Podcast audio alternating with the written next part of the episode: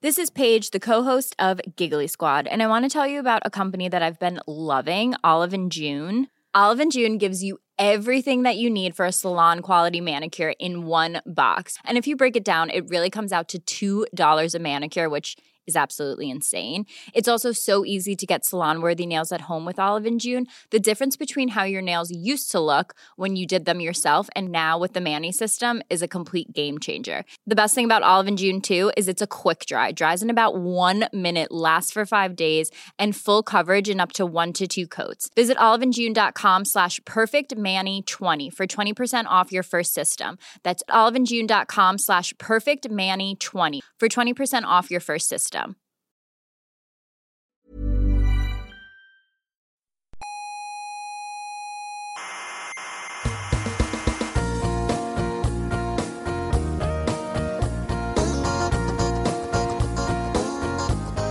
Aquí comienza Coffee Break, la tertulia semanal de la actualidad científica. Solventaréis hoy todas las dudas acerca del universo que se ha formulado la humanidad desde el principio de los tiempos. Ah, Pregunto. no, todas, todas, no. Oh, vaya tertulia.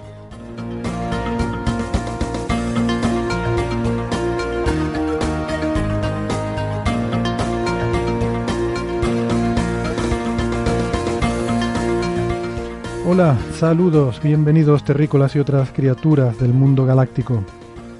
Esta señal y también este ruido que escuchan cabalgando sobre las ondas hercianas y los paquetes IP están siendo todos generados aquí, en la sala Omega del Instituto de Astrofísica de Canarias. Así que sírvanse un café y pónganse cómodas que empezamos. Les habla Héctor Socas y esto es Coffee Break, Señal y Ruido.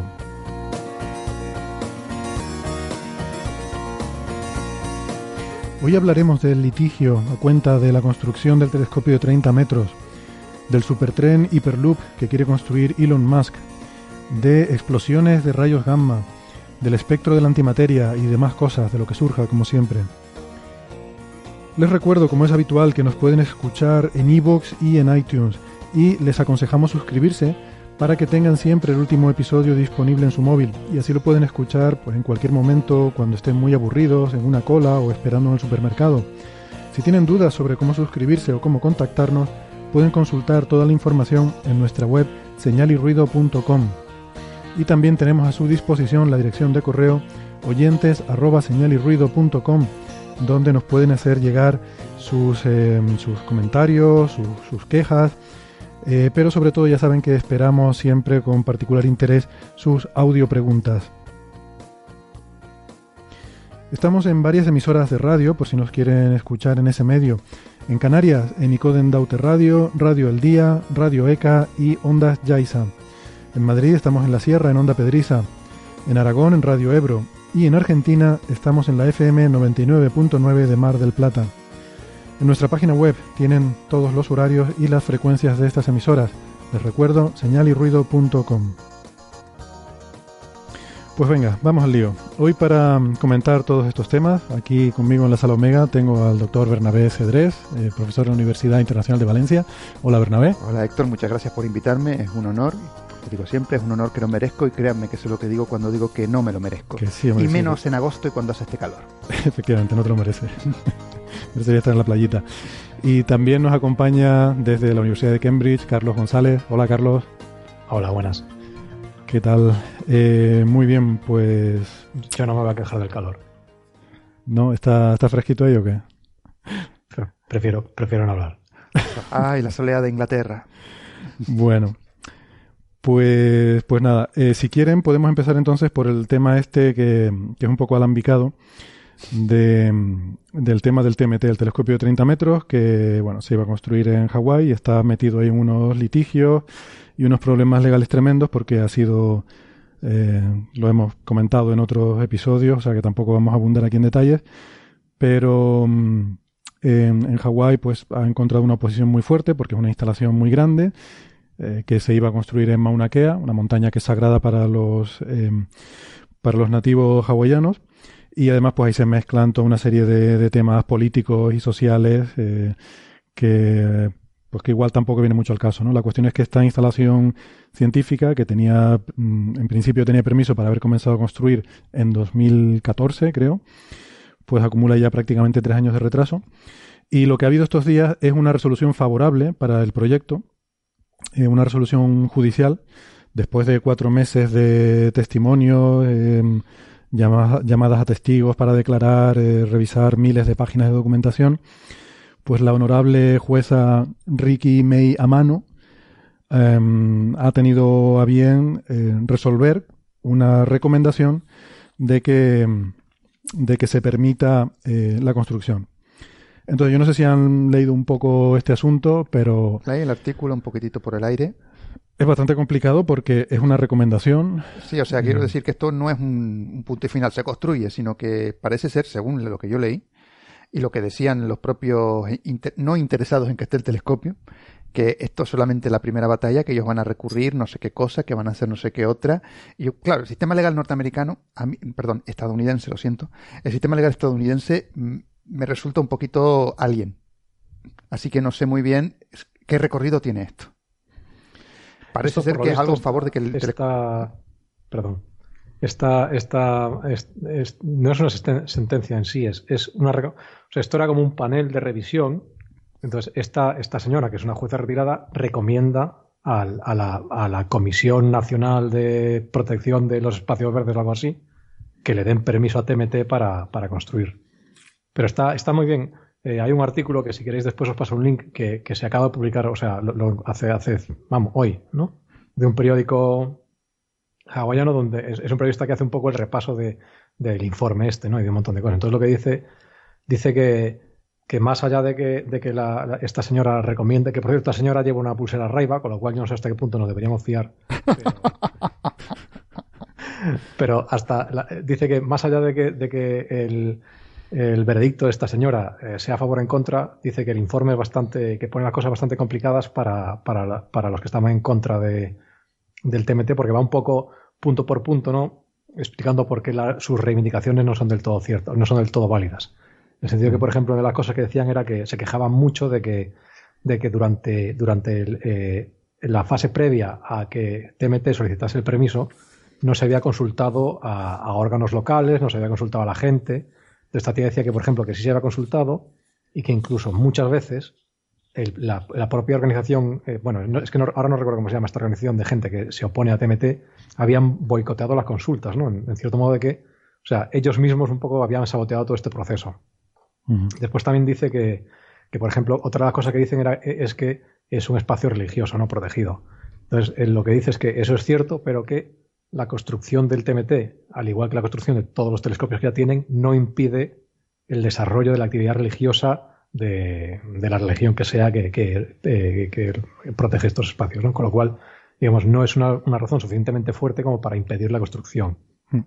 Eso, al hilo de eso es muy curioso, lo hemos comentado aquí otras veces, ¿no? Por ejemplo, el telescopio solar, eh, evidentemente mucho más pequeño que este, ¿no? Un telescopio de 4 metros, pero un telescopio se está construyendo ahora en, la isla de Maui, en, en Haleakala, se llama la montaña, pues bueno, eh, ellos desde el principio pues eh, también pasaron este, este proceso, se, sentaron a negociar con las comunidades eh, que tenían, en fin, intereses culturales en la montaña, etcétera, y uno de los acuerdos a los que llegaron es a, contratar un sacerdote, un, chamán, no sé cómo llamarlo, que, que, bueno, de hecho sigue trabajando a día de hoy, o sea, el, el Observatorio Solar Nacional, el National Solar Observatory, eh, lo he comentado alguna vez, creo que es la única institución científica del mundo que tiene un sacerdote en nómina que va todas las mañanas allí a la, cumbre, a bendecir la cumbre y, a pues, hacer no sé qué ritos para que la construcción se haga con respeto a, en fin, a, los ritos allí o a las Y digo, yo ya sé, si yo me he visto con piel de cabra y, tal, y no me contrataría a mí para bendecir los telescopios en Isaña, pregunto. Mm. Porque yo me ofrezco voluntario, o sea, hago un rito aborigen Habría, y yo encantado la vida. Habría, habría que ver si hay eh, suficiente, no sé, intereses culturales aquí. Totalmente, es montaña sagrada, donde vamos a ir a parar, toda montaña sagrada, la que está al lado de mi casa, montaña sagrada, la que está ahí, montaña sagrada. perdón, me ha salido la, vena de ateo radical, lo siento, no, no pretendía ser la... otra, cosa, otra cosa que interesante que dice este artículo es que otra de las cosas que tiene en contra esta gente que se opone al TMT es que ya, digamos, la, la, presión pública es muy baja, en el sentido de que se ha, se ha publicado esta sentencia y los medios no le han dado mucha cobertura, que la gente ya está un poco cansada de todo este rollo, ¿no? Entonces, que al principio había tenido mucho, mucho bombo, porque eso estaba ahí el, Jason Momoa y toda esta gente un poco ahí, eh, ¿sabes? Eh, eh, soliviantando a la opinión pública, pero ahora ya... Jason Momoa, yo no sé si la gente sabe, es el actor que en Juego de Tronos hacía el papel de Khal Drogo. Sí, y ahora es Aquaman. Aquaman, efectivamente, fue Conan, maldita la hora. Pues, pues Khal Drogo estaba en contra del telescopio. si no llevaba la Calesi al lado, no contaba. Ahora parece que Caldrogo tiene otras cosas que hacer, entonces ya han perdido un poco ahí la batalla en los medios y, esto por lo visto también juega bastante en su contra. Da la impresión de que se ha enfriado un poco a lo mejor el asunto, ¿no? Se ha enfriado porque es un volcán. Patunch. Ahí, eh, no sé si esta es la asociación que tú decías, ¿no? Hay, hay una asociación que se llama Mauna Kea Anaina Hou, que es una de las, creo, en realidad son un grupo de organizaciones, ¿no? Las que se oponen al telescopio.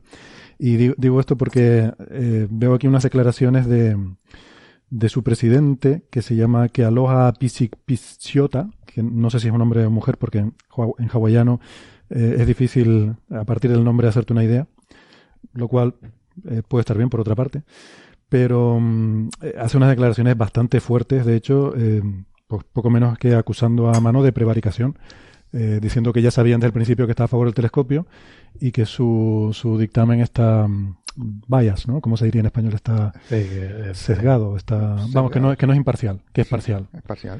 Que desde el principio era una persona parcial y que por tanto no se puede, que esta resolución la esperaban y que van a recurrir y tal, ¿no?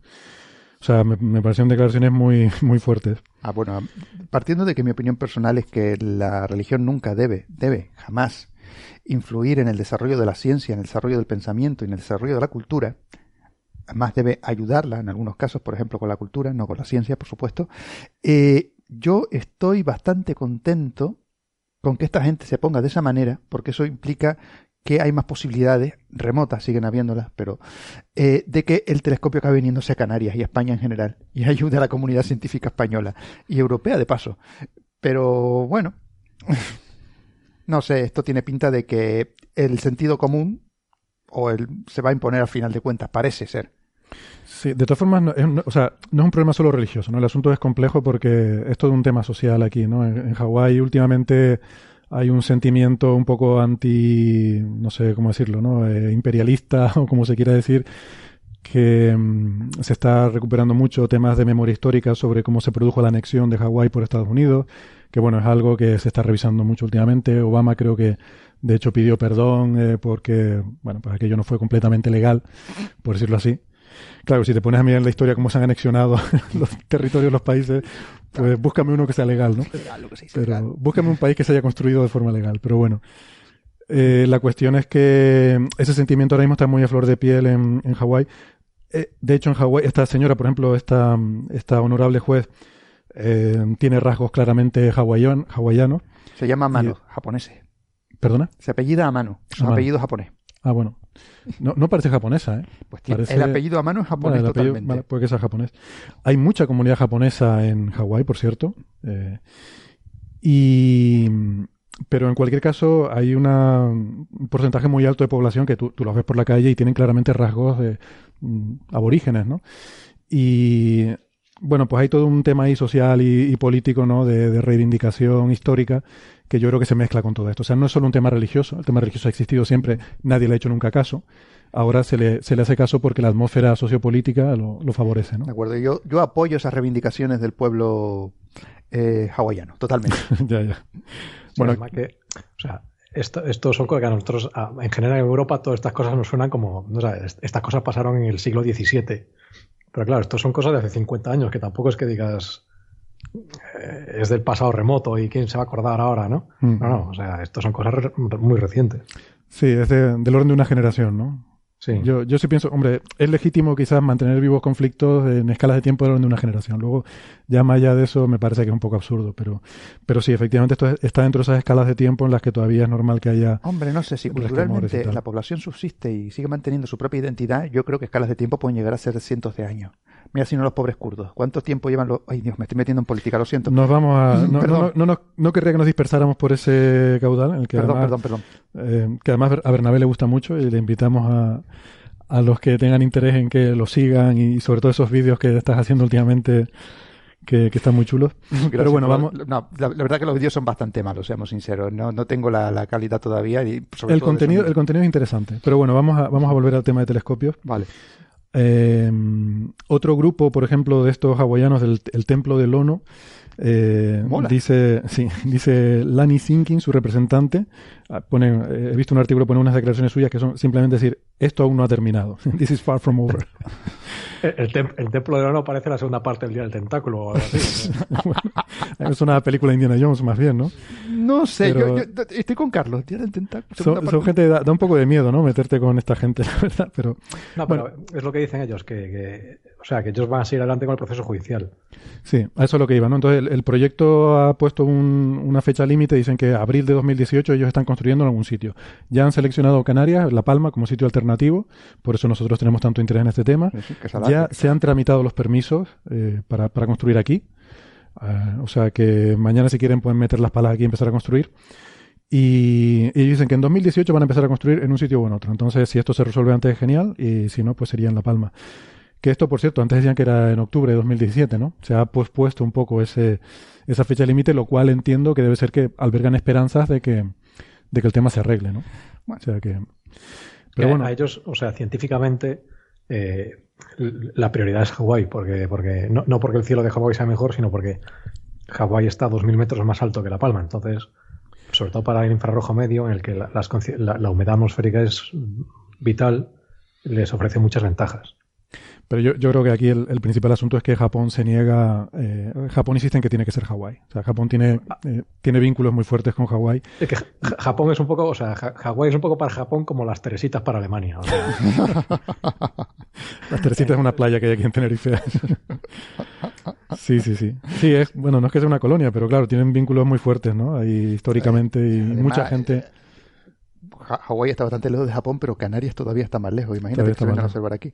No, no, yo encantado la vida. Hay, hay, mucha metapolítica en este, en este aspecto. Después, por ejemplo, otra, otra cosa que dicen es que efectivamente Japón, Japón eh, favorece Hawái, pero a cambio, si eh, China favorece La Palma.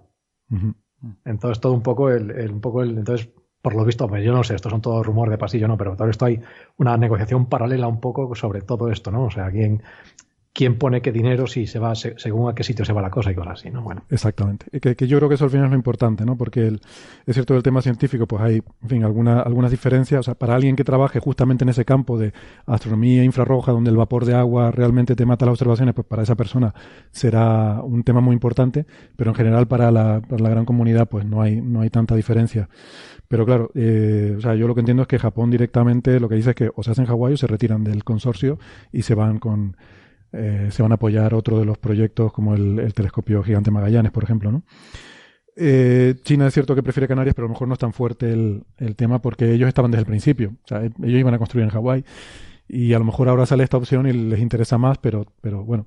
Sí, que vamos, que hay toda una negociación por ahí detrás que, de la que, por cierto, nosotros no estamos informados. Yo creo que aquí no tenemos información no es que tengamos información aquí confidencial que estemos usando ni nada, lo que sabemos es lo que, lo que sale en los medios de comunicación y lo que les contamos cuando hablamos con, con Christoph Dumas, que era el jefe del grupo técnico que estaba viendo los otros observatorios hace algo más de un año, que lo pusimos aquí en el programa.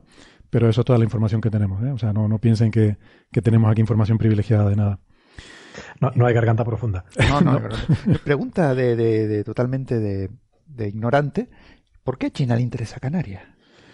Bueno, eh, porque yo creo que eso es más metapolítica esta que dice Carlos, ¿no? Hay ah. convenios que en los que China y España, y en particular China y Canarias, están participando ah, para la explotación del GTC. Ah, China se ha convertido en un socio de la explotación del GTC. yo supongo que hay ahí de este tipo de negociaciones también.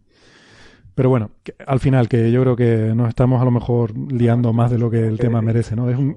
Incluso para los chinos, por ejemplo, debe ser mucho más fácil entrar en Europa de lo que es entrar en Estados Unidos. eso no lo había pensado, tiene usted razón.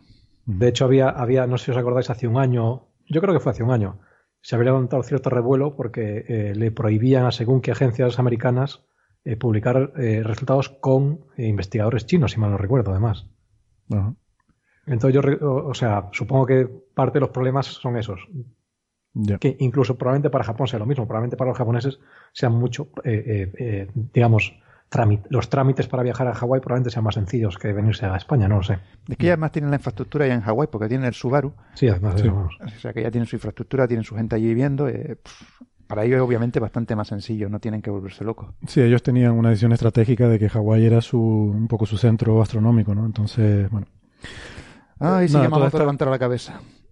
Simplemente, pues quizás debía haber dicho esto al principio, pero vamos, esto es tan importante porque es uno de los tres grandes supertelescopios que para la próxima generación, digamos, ¿no? de, de grandes instalaciones. Hay, hay tres que son el telescopio gigante Magallanes, que se está construyendo en Chile, el telescopio europeo, el ELT, que se está construyendo también en Chile, y este, el tercero, el telescopio de 30 metros, que en principio se iba a construir en Hawái y que, pues si no, eh, se construiría aquí en Canarias.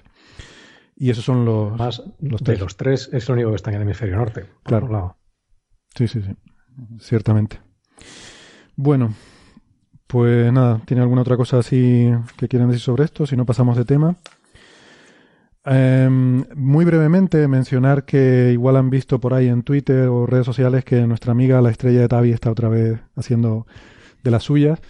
Eh, ha empezado con un... sí, Bernabé suspira porque es un tema que le encanta Totalmente. y ha empezado a oscurecerse eh, hace cuatro días o algo así. Bajó hasta aproximadamente un 2%, que es más o menos el 2,5%, que es más o menos lo mismo que se había que había bajado también en junio y también en mayo cuando nosotros estuvimos observando.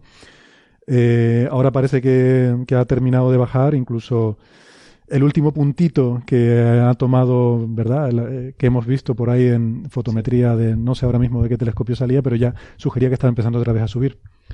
Sí, Era así, ¿no? sí, sí. Este, este mínimo no sé con qué nombre le han puesto, Skoda o algo así. O, Scara, Scarabrae. Scarabrae, sí. Scarabrae. Eh, ahora a los mínimos estos ya les están poniendo nombre. Estaba pensando ya, le está poniendo nombres a los mínimos. Sí, el, el que nosotros observamos se llama, ¿cómo era? Elsie, sí, después mayo. estaba otro que es Celeste, después Celeste. Ahora es Scarabrae. Yo supongo que el siguiente será a Qatar Airlines y el, No, el siguiente será o dos Skoda o dos eh, Ford. no, el, el, el- esto, la convención está para ponerle nombre. Le pregunté a Tavi el otro día y eh, resulta que me dijo que lo, lo están haciendo por lo, en la campaña esta de Kickstarter, que son los que han hecho la recaudación de fondos de crowdfunding para financiar esta campaña que tiene Tavi de monitorización con la red de telescopios de las cumbres. Pues la gente que pone los backers, ¿no? Hablamos el otro día de los backers, Carlos. Los que ponen una cierta cantidad pueden proponer nombres y luego eh, del siguiente nivel que no han puesto tanto pueden votar sobre esos nombres, ¿no? Entonces, recuerdo tú comentabas que les ponían nombres a tortugas en algún proyecto. Sí. Pues aquí le ponen nombres a los, a los mínimos de Tavi. de la estrella de Tavi. Bueno, por lo menos se populariza la ciencia. ¿Qué le vamos a hacer? Sí, vamos a ver qué pasa con esto, ¿no? En principio, bueno, yo espero que probablemente ahora estemos una temporadita con mínimos de estos, seguramente no muy grandes. Hay que recordar que los de Kepler, los que se vieron en Kepler, que fue, ¿cuánto duró Kepler, Carlos? ¿De 2009 a 2013 o algo así? Cinco años creo que eran, más o menos. Sí, cinco años. Creo que entre 2000, eso, entre 2009 y 2014 o 2008-2013 o algo así, pues ahí coincidieron dos mm, eventos muy gordos, uno de que bajó hasta el 15% y otro que bajó hasta el 20%, ¿no? Por eso estos son mínimos, mínimo, Muy mínimos. muy mínimos. No, muy poco mínimo. Muy poco mínimos. bueno, pues nada, que le esto, seguimos atentos. O sea, lo interesante también un poco es también es metapolítica, ¿no? Volviendo un poco esto, esto del crowdfunding como fuente de financiación para proyectos también no parece que esté cuajando, no parece que esté cuajando. Menos mal. eso, pero llevamos dos semanas hablando de esto, ¿no? O sea que Mm. no parece que esté cuajando, pero Yo creo que para algunas cosas, o sea, si hay aliens de por medio, o si, si hay algún artículo que meta la palabra alien, entonces es bastante más factible el crowdfunding. Claro, pero es un en cierto modo es un poco injusto porque, o sea, tú- o sea, pues tener un, un, digamos, un programa científico que es una porquería, pero que si, si, digamos, si eres capaz de presentarlo de manera atra- atractiva y, y- y ahí como megaestructuras alienígenas y cosas así, lo que se te ocurra, o sea, puedes un poco eh, saltarte, adelantar por la derecha a, a, digamos, al demás, a los demás científicos y hacerte con un tiempo de observación que a lo mejor no es la manera mejor de aprovecharlo, ¿no? Ujú. Sí, Entonces, un poco. Sí, la verdad que. pero, pero bueno, es lo que tiene la democratización de las cosas. Eh, Si queremos que la gente decida que hay que observar, pues Vamos a no meternos en política. es verdad. Estamos hoy muy políticos. Venga, vamos a, vamos a la ciencia. Pues nada, eso, que, que nada, que seguimos atentos, que a ver qué pasa. Em, bueno, y más, más temas de política, pero este sí brevemente. China, ya les decíamos que está construyendo un super radiotelescopio, el FAST, este, y es un, es un proyecto gigantesco para un radiotelescopio el que sería el mayor del mundo, mayor que el de Arecibo. Esto tiene sus matices, que si quieren entramos a discutirlos luego, pero la noticia es que no consiguen encontrar un director. Eh, no hay nadie en China con experiencia, creen ellos, para, para dirigir una instalación de este tipo y están buscando a algún extranjero, algún occidental típicamente, con, con más experiencia que pueda hacerlo. Y ofrecen más de un millón de dólares al año de sueldo pero no parece que no tienen candidatos, ¿no? Ah, es que se han puesto muy estupendos con la selección porque yo me ofrezco voluntario desde ahora ya a dirigir esa instalación. ¿Tengo idea de radioastronomía? Ninguna. Pero yo se los dirijo perfectamente, como ellos quieran, ya verás tú. Es que lo que decía, es lo que decían por ahí que, claro, esto no es, no es, no es una cosa cualquiera, ¿no? Entonces que decían que el, digamos, la, la, el grupo de candidatos a lo mejor era 40 personas en todo el mundo. Yo creo que incluso puede ser menos, porque si de, esa categoría y Mm. vale, no, que seas- no que seas requisitos. un radioastrónomo, no que seas un radioastrónomo, sino que además eh, hayas participado en grandes instalaciones y un montón de cosas. O sea, Lo, lo tengo aquí, mira. 20 años de experiencia en el campo, toma. ¿vale? No sé si Ángel cualifica para eso. eh. Eh, haber tenido un En papel... campo, En general en el campo. No, en, en radioastronomía. en el campo. Yo, wow, yo una vez estuve con una vaca y tal, ahí viendo No, cómo la campo no. ordeñaban. 20 años de experiencia en radioastronomía. Punto 2. Haber jugado un papel de liderazgo en proyectos de radiotelescopios de gran escala con eh, extensiva experiencia de gestión. Extensiva, no sé si eso, eso estará mal dicho. Ya vendrá Neferchiti a decirme. Sí. Amplia, amplia. Amplia, Amplia. gracias. Ahí la dado. Eh, papel de liderazgo ta, ta, ta, con amplia experiencia de gestión. El candidato además debe tener un puesto de, de- a nivel de catedrático o equivalente en una institución eh, de primer nivel mundial. Un instituto o universidad de primer nivel mundial. 40 me parecen muchos, Carlos. Bueno, es que además radioastronomía no es tampoco un campo tan amplio, ¿no? No hay tanta gente hoy en día, mm, no está tan de moda como Así, lo estuvo hace solo 20 sé- años, ¿no? sí, sí, así, a a bote tron- pronto que yo conozca a una persona, solo una, que podría ser eso. Y además creo que todavía le faltarían un par de condiciones para llegar. Pues fíjate. Y y es un Pero señor piden- Pope. ¿Piden que tengas el carnet de conducir o no? Pues esto, esto debe No me estar... extrañaría. Esto debe estar en un sitio muy, muy recóndito, que esto también es parte de la historia, ¿no? Que esto requiere irse a China y vivir en un sitio muy, muy alejado de, de todo. Un millón de euros al. Es un millón de dólares al año, pero ¿en qué te los gastas? ¿Sabes? Bueno, yo qué sé, yo no voy a estar toda la vida dirigiendo el radiotelescopio. Es que, vamos a ver, puede ser llamativo, te van a pagar un millón de dólares, pero es que esta gente, la gente que acaban de describir, en Estados Unidos no ganarán un millón de dólares, pero ganarán 300.000. Eh, ¿Vale? Eso es lo que, no sé si recordáis, hace, no sé cuándo era, hace un- dos o tres años había publicado un artículo diciendo que era un poco ahí buscando eh, evaluar el tema del dinero y la felicidad, ¿no? Entonces, la conclusión a la que llegaban, y ha habido varios y tal, y todos dicen lo mismo, que, digamos, el, el, lo que te aporta ganar mucho dinero satura a cierto nivel. Mm. Entonces, Sí. una vez, una vez, esto decían que a partir de 80 mil dólares al año, tu, tu, digamos, tu satisfacción por ganar más dinero empieza a bajar. Mm. Y al llegar a 200.000 ya da igual lo que te paguen. Te- da igual lo que te paguen. Mm. O sea, que te suban de 200.000 a 300.000 a ti no te aporta ninguna satisfacción. O en promedio la gente no le aporta ninguna satisfacción. Entonces, es- esto es un poco igual. A lo mejor, pues es un catedrático con 20 años de experiencia en Estados Unidos, pues estará cobrando 200.000 o 300.000 dólares a él que más le da. Hombre, siempre es mejor cobrar un millón que 300.000, pero quiero decir, si a cambio de eso te tienes que ir a vivir a un país en el que no conoces el idioma, eh, en el que además vas a vivir a un sitio remoto, porque este, esta instalación ahora mismo no sé dónde está, pero creo que está en un sitio muy remoto, muy alejado de cualquier ciudad, que además, si vas a vivir en una ciudad en China, tienen una serie de, de problemas, como sabemos de primera mano por amigos que tenemos allí, de contaminación, de, o sea, que la calidad de vida no es óptima. Entonces, lo que te dan esos 700.000 dólares extra, comparado con otras cosas que pierdes en calidad de vida, pues a esta gente a lo mejor no le compensa, ¿no? Bueno, yo se lo diría, yo se lo digo que ojalá pudiera tener yo esos problemas de que no me compensa la calidad de vida, los, de los 200.000, 300.000, 700.000 dólares. ¿Tú te dirías? Vamos a ver, que me ofrecen un millón de dólares al año. Bueno, bueno, vale, vale. Es que me voy, me llevo a toda la familia. No sé, yo- Vale, pero, pero para este puesto que están pidiendo, insisto, en, no en- tengo cualificaciones. en. Estados Unidos cobrarán 300.000 dólares, en Alemania estarán cobrando 200.000 euros, en Mm. España pueden estar en 30, 40.000 euros. O sea, esta gente no los va a O incluso un poquito menos quizás en España. más o menos. A esta gente, no sé, tendrías que ofrecerles otra cosa, ¿no? Bueno, y aparte que un puesto senior, pues la gente joven a lo mejor tiene más facilidad para moverse. ¿no? O sea, si pides un doctorando, pues igual no le importa irse un par de años a China para tal, pero pero ya un puesto senior, ¿no? Que ya a la gente le cuesta más, ha, ha echado más raíces, ¿no? Y se ha comprado una casa y no sé. Además, Bueno. es otra cosa que decían, que también un poco este tipo de instalaciones están un poco perdiendo el tirón, porque incluso Arecibo, por ejemplo, en Estados Unidos está pasando por muchos problemas de financiación y de interés y cosas así. Entonces, a lo mejor científicamente a un tío que, que, es un megapope que está ahí en, la puntera de su campo, a lo mejor no le interesa irse a, a, un megatelescopio de estos que no le va a aportar nada científicamente tampoco.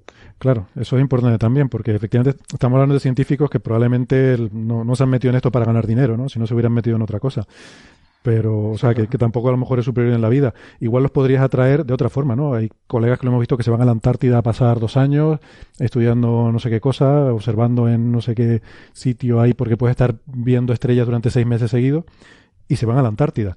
Pero claro, hay una motivación científica ahí de... Yo creo que deberían bajar un poquitito las exigencias si se encuentran en ese momento, en esta situación, perdón. Mm. Eh, y es básicamente eso, que es lo que ustedes comentan. Están hablando de superpopes que ya tienen su vida hecha, que ya están súper contentos donde están, que esto no les va a traer sino problemas. Sí, les va a dar dinero, pero solo les va a traer problemas y quebraderos de cabeza y cabreos. Otra cultura, otra manera de entender las cosas, o otra forma de vida. Mm, y que no es un reto, ¿no? Lo que dice Carlos, que no es un reto científico así de primer nivel. Yo, creo que, o sea, si en lugar de pedir un catedrático con 20 años de experiencia en radioastronomía, hubiesen pedido a alguien con FP en electrónica, creo que sería mucho más fácil encontrar un candidato. Claro. bueno. electrónica. Qué maravilla. Venga, vamos a, hablar un poquito de ciencia. Em, sí, por Dios. Eh, hay, un tema que salió esta semana que ha tenido bastante repercusión y que, pero que a todos nos suena bastante, ¿no? Y es esto del antihidrógeno que, oh. que han estado estudiando en el CERN, la colaboración Alfa, que es una colaboración internacional eh, liderada por el CERN para estudiar mm, las propiedades de la antimateria en general, ¿no? Han producido antihidrógeno y esto ya lo hemos comentado en, otro programa eh, anterior Antihidrógeno es simplemente el, equivalente en antimateria al átomo de hidrógeno. ¿no? Es un antiprotón en el núcleo y un antielectrón que se llama positrón. Gracias, Bernabé. Perdona, pero pensé que le ibas a meter la pata y salta enseguida. Se llama antielectrón también, pero bueno. Positrón, de toda la vida, como decían los, los cazafantasmas. Mm, bueno, yo estaba pensando en Asimov, pero vale. Pues que mm, y se trata de medir las propiedades eh, del espectro de, este elemento para, ver si se parecen, como nos predice la teoría. Dice que deberían ser exactamente iguales a las, de, a las que produce la materia ordinaria, ¿no? La, materia. Eh, entonces, lo comentamos en un programa anterior, a ver si recuerdo, el, el, ah, el programa 92, lo tengo aquí apuntado, Estuvimos hablando que se había medido por primera vez una línea espectral del, del antihidrógeno y eso era había sido un logro muy importante. Y ahora, pues, el titular es que también, ¿no? Que se ha medido el espectro del antihidrógeno. Bueno, eh, no es lo mismo, evidentemente. Lo que han publicado ahora son los resultados de medir eh, una transición de estructura hiperfina del antihidrógeno, que es básicamente la transición de 21 centímetros, que nos sonará aquí un poquito, hemos hablado mucho de la línea de 21 centímetros, conectando ahora con la radioastronomía, es, eh, es la línea que produce el hidrógeno neutro, que, se, observa mucho en el universo, porque el hidrógeno produce esta línea de forma natural. Y pues yo creo que por un error histórico, el SETI comenzó a observar en esta longitud de onda para buscar alienígenas, porque como es una línea que produce el universo de forma muy abundante, pues a alguien se le ocurrió, y lo publicó en Nature, que eh, seguramente una civilización extraterrestre se comunicaría usando esa línea porque es una transición que todo el mundo conoce. Pues sí, es verdad, es una transición que todo el mundo conoce, pero el hidrógeno también la produce de forma natural, con lo cual no sabes si... Ah, pero tú la, la produces modulada. pues ya está. Bueno, ya, habrá que, habrá que modularla. Pero claro, ves una cosa como la señal WOW, ¿eh? hemos estado hablando de la señal WOW, que es una línea de 21 centímetros, y la gente, oh, lo, la han hecho los extraterrestres. Bueno, o cualquier cosa en el universo que tenga hidrógeno. Se cumple, se cumple el 40 aniversario de la señal WOW. ¿Ah, sí? Esta semana, sí, sí. Ah, bueno, qué bonito. Pues, pues nada, feliz cumpleaños a la señal WOW. Eh, no hemos sabido más, por cierto, de esa supuesta resolución de los cometas. ¿eh? Estamos ahí pendientes a ver si alguien confirma lo de los cometas, pero, pero bueno, de momento no hay, no hay novedades con eso. Así que. Pero yo, creo que ya está. no, no ha habido un, no publicaron un artículo hace 15 días o algo así, o, un mes a lo mejor, diciendo que habían observado no sé qué cometa. Sí. Eh, sí, sí, pero ese, ese es el, que te digo que está pendiente de confirmar, porque hay mucha gente por ahí criticándolo pero eh, la crítica más fácil creo que es ir y observarlo y, ver si, si, sí o si no. Vamos, que no. si no hacer un crowdfunding este fue, Este fue un crowdfunding de estos que tú comentabas, ¿no? Mm. Como hay también aliens en el titular. Efectivamente. Pues hizo un crowdfunding para hacer un radiotelescopio porque dice que en los profesionales no le daban tiempo de observación. Y supuestamente se hizo su radiotelescopio y, o no sé si se hizo o se compró o qué. Y se supone que lo observó y, y que efectivamente estos cometas producían emisión en esa línea. Que en medios de comunicación han salido muchos colegas criticándolo, pero, pero bueno, lo que decimos siempre, déjense en medios de comunicación y publiquenme algo en APJ. O sea, Sí. es, es tan fácil como ir, apuntar y, y confirmarlo o desmentirlo, ¿no? Sí, pero Bueno. luego a ver cómo justificas eso en el cuando tengas que pedir fondos al para el proyecto nacional o una cosa de esta, para el plan nacional, tienes que pedir es el- tu proyecto y tal, y hemos- nos hemos gastado tanto dinero en ir a hacer un radiotelescopio a observar si había extraterrestres. El panel que te mire eso te echa para atrás la, la Hombre, yo- financiación del año siguiente. Yo creo que a día de hoy es bastante mm, sencillo. Hay un paper que, que dice tal cosa, pues vamos a, a confirmar o refutar esas observaciones. No, no creo yo que sea tan... Bueno, En fin. Total, que no sé, ¿qué, qué les parece? Yo, yo creo que, a ver, me da la impresión de que, es- o sea, es súper importante este trabajo, está muy bien, pero me da la impresión de que a lo mejor ha tenido más repercusión teniendo en cuenta que hace poco hubo, eh, ya tuvimos la primera medida de una línea espectral de antimateria, ¿no? sí, esto viene a ser como el Apolo 12 después del Apolo 11. Bueno, sí, sí, efectivamente, es trabajo O que hay que ir siguiendo, ¿no? Eh, con- eh, vamos a ver, es, es tremendo lo que se ha conseguido, lo que pasa que como ya antes has llegado ya a la Luna, y pues, pues cualquiera puede llegar a la Luna ya. Claro. Maneras, yo no sé, no sé cuál es el, digamos, el, la estrategia última de toda esta, o sea, porque la antimateria era, es como un poco la quimera de, de las energías del futuro, ¿no? O sea, en el momento en que seas capaz de producir y, con- y- conservar antimateria, tienes una fuente de energía súper eficiente que no ocupa nada de espacio. Entonces yo no sé, no sé, digamos, cuál es el, sentido último de, estas, si, si tienen un sentido último, ¿no? Es decir, bueno, estamos, esta es, digamos, la rampa de investigación y lo que queremos conseguir al final es esto, ¿no? O simplemente lo están haciendo porque, porque pueden, básicamente. Sí, bueno, yo- el- aquí el objetivo último, por lo menos tal como ellos lo plantean, es eh, testear las teorías de física de partículas y en particular eh, ver si hay alguna asimetría. que es lo interesante realmente, Que es lo porque al final de interesante, ¿no? cuentas esto tiene una, una relación muy, muy, muy estrecha con lo que es la, la formación del universo, con el Big Bang y demás, y por qué estamos nosotros aquí formados solamente por materia y no por, y no hay por ahí galaxias de antimateria como, como mantiene Héctor. No, no, el yo- el hay- universo hay- hay está hecho de materia, no está hecho de antimateria. ¿Por qué se generó esa asimetría cuando se, se inició el Big Bang? Eh, Eso es extremadamente interesante. Esto eh, tiene una implicaciones cosmológicas muy profundas. Y yo creo que solo por eso vale la pena meterse a, a estudiarlo. Bueno, cosmológicas y de física de partículas. ¿no? Estos artículos siempre terminan diciendo con cuánta precisión han medido que efectivamente concuerda con la predicción. ¿no? O sea, en este caso, esta transición de estructura hiperfina, aquí dice que concuerda en cuatro partes en 10.000. Ah, está bastante bien. O sea, algo así como mejor que un 0,1%. ¿no? Ujú. Eh, bueno, o sea, que el, el bombazo aquí no, no es lo que esperas, pero la revolución sería que encontraras una diferencia. Pero no es lo que se espera. La teoría predice que sea lo mismo. ¿no? Exactamente. Entonces se trata de ver hasta qué nivel tú eres capaz de ir midiendo cada vez con más, más precisión, a ver hasta qué precisión eres capaz de comprobar que, que es no- igual que la materia o que hay alguna diferencia. ¿no? Y yo creo que estaba también en su- ese programa. Uy, perdona, Carlos. Ah, perdón. No, no, tú, tú primero, tú primero. Esto primero. también tendrá la, la dificultad añadida de, de que a medida que vas midiendo cosas más complicadas, facetas más complicadas del espectro, te requiere mantener los átomos durante más tiempo y cosas de este estilo, que, que es- también tiene su cosa, ¿no? Sí, sí, claro. Básicamente lo que iba a decir yo. No. La, la, la proeza tecnológica que, que a mí no deja de sorprenderme, el poder tener por ahí flotando átomos de antimateria.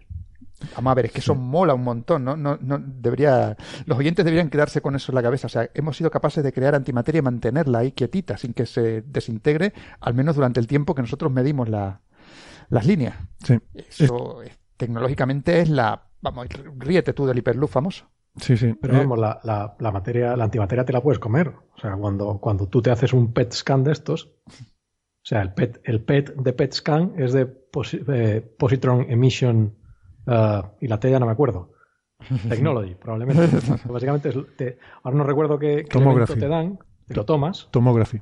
Tomógrafo. tomography. Entonces no sé qué elemento te dan, te lo tomas y eso decae produciendo positrones que salen de tu cuerpo y chocan contra, o sea, chocan en tu, no sé muy bien cómo es la cosa, creo que chocan en tu cuerpo y emiten Se meten rayos gamma o algo así. o pa- pa- par antipark de estos eh, y el, el anillo este detecta la emisión vamos, que, hay antimateria por ahí. Sí, sí, claro. Sí, sí, pero, pero, Una cosa es controlarla, ¿no? Y, otra cosa es controlar, tenerla ahí metida y tener un átomo de antimateria. No es tanto tener un positrón o tener un, un, un, antipro, un antiprotón. no es una partícula, sino un átomo entero. Un átomo. ya necesitas dos partículas que interactúen. ya tienes un elemento químico ahí, no tienes una cosa ahí rara que, que, que choque, no tienes un elemento. Montarlo, montarlo también es, es, tiene que tener su complicación, porque no generas antiátomos, sino que generas, generas un positrón, generas. Por eso, por eso.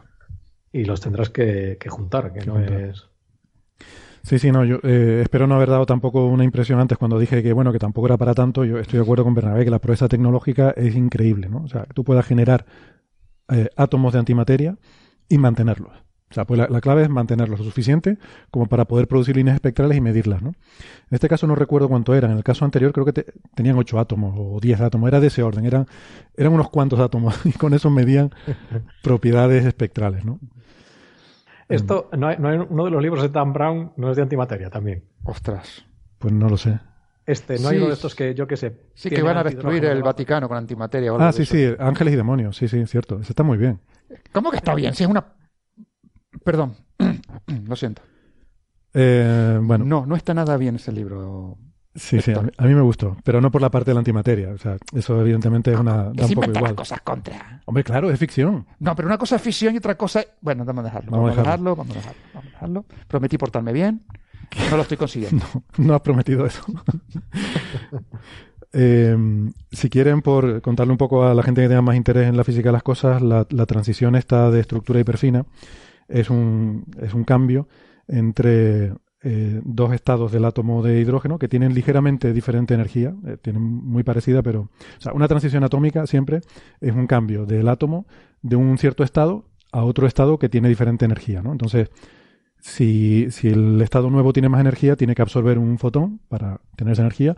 Si es al revés, tiene que emitir un fotón, ¿no? Para, para hacer ese cambio de energía. Generalmente es el electrón el que salta de un nivel a otro, ¿no? Básicamente de una configuración orbital a otra. Sí. Y entonces, en este caso, lo que ocurre es que eh, hay dos configuraciones del átomo de hidrógeno. Bueno, uno puede decir, bueno, tampoco tiene muchos grados de libertad, salvo, o sea, dentro del, del primer. Bueno, voy a dar un pasito atrás e intentar explicarlo bien.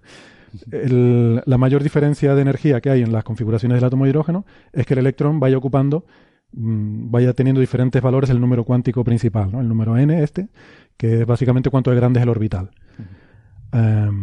En este, esos son las, las transiciones de, de, las líneas espectrales que conocemos normalmente en, astrofísica.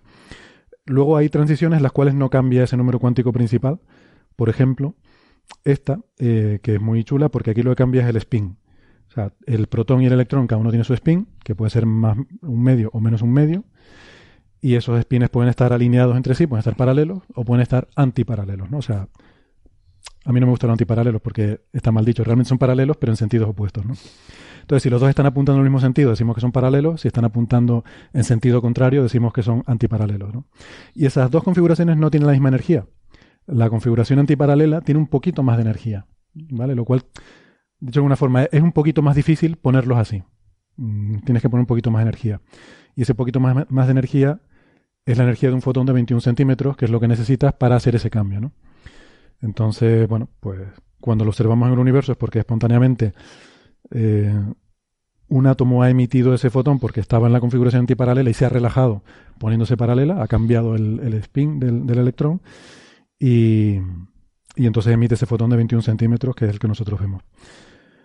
Em, esto es muy chulo. A mí todo esto del spin me, resulta eh, increíble porque es un tema que en mecánica cuántica eh, es, un concepto alucinante, pero bueno, no es el momento ahora de... Sobre todo por el concepto de que, o sea, básicamente el spin tiene que ver con la simetría rotacional de las cosas, ¿no? Bueno, esa, esa, es la analogía clásica, ¿no? Pero, yo creo que eso hoy en día está bastante... Porque antes, se, claro, por eso se llama spin, ¿no? Porque se comparaba con que era un, giro, como si el electrón estuviera girando sobre sí mismo, pero eso no tiene, no tiene mucho sentido en, teoría cuántica de campo. Es que el electrón no es una bolita. Claro, es cuando pensábamos en bolita, lo pensábamos así, pero sin embargo sí que se acopla con el momento angular orbital como si fuera esa bolita, ¿no?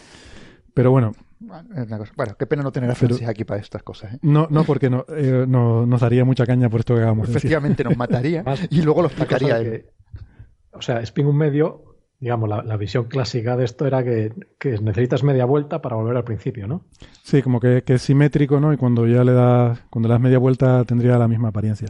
Pero eso, por favor... no le puedes dar media vuelta a un electrón, eso es lo primero. Eso no eso hoy en día es muy eh, está muy es una visión que, es muy errónea. Vamos a no, no pensar de moda, está pasada de moda. Es como, es como los pantalones de campana. Está pasada de moda. Sí es pensar en, bolitas ¿no? ahora hay que pensar en campos y las cuánticos. hombreras tío las hombreras también.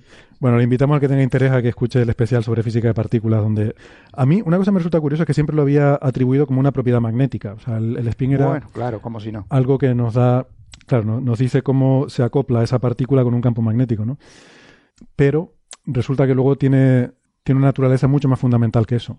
Vamos, insisto, que mejor que escuchen ese episodio sobre física de partículas porque el tema da para, hablar mucho. en total, que estos electrones cambian de, spin para ponerse paralelos con el, protón del núcleo y eso es lo que llamamos la transición de estructura hiperfina. Eh, ¿Pasamos de tema? Por favor. Venga. Venga. Antes de que el próximo programa venga Francis y empiece con el látigo, tla, tla, todos nosotros por decir las burradas que hemos dicho en este. Nada, importante decirle a la gente que no, que no se queden con esa imagen clásica de las bolitas dando vueltas, ¿vale? Porque eso es una analogía que sirve para ciertas cosas, pero para ciertas otras es muy. engaña más que, más que ayudar, ¿no?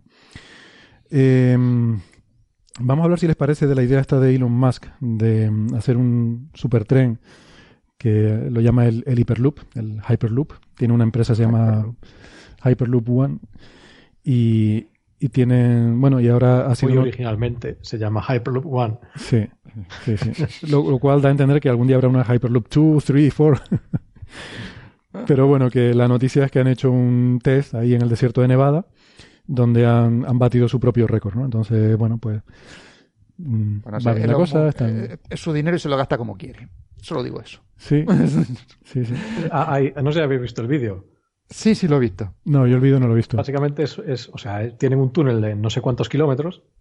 Mm. Entonces, después tiene un, básicamente que es, lo que han probado creo que es el, motor, no han probado, digamos, la infraestructura, porque esto supone que es un, tren que básicamente está hermético dentro del túnel, ¿no? Sí. Entonces, creo que lo, que han probado ahora es la propulsión eléctrica, básicamente. Sí, bueno, tienen una, un trozo de tubo de 500 metros o algo así, yo creo que un poquito más grande. ¿no? Más grande. No lo sé, bueno, no lo sé, a lo mejor es verdad. No, no, 500 metros, lo tengo 500 metros, entonces, ah, pues entonces... En Nevada tiene un tubo de 500 metros y, hacen estas pruebas ahí, ¿no? Pero es medio kilómetro, que ya es bastante, cuidado. Es medio kilómetro. medio kilómetro, no, pero... Pero, pero, claro, es que en eso no el problema es que ahí no te da tiempo de... Pero presurizar eso, loco, tiene que costar lo que no está escrito. Sí, sí. Y entonces, el, básicamente el vídeo es, es como una plataforma abierta entonces le tienen puesto una cámara delante, entonces tú puedes ver el vídeo. Es un poco, es un poco como los Pokémon, te puede dar un ataque de epilepsia, pero salvaje. Pues claro, cada, cada 20 metros así hay una lucecita. Entonces, claro, al principio es un poco, es un poco lento, pero es un poco como no se acuerda de los créditos de Galáctica, los del año de la Tarambana, que salía, se veía así la nave saliendo del túnel.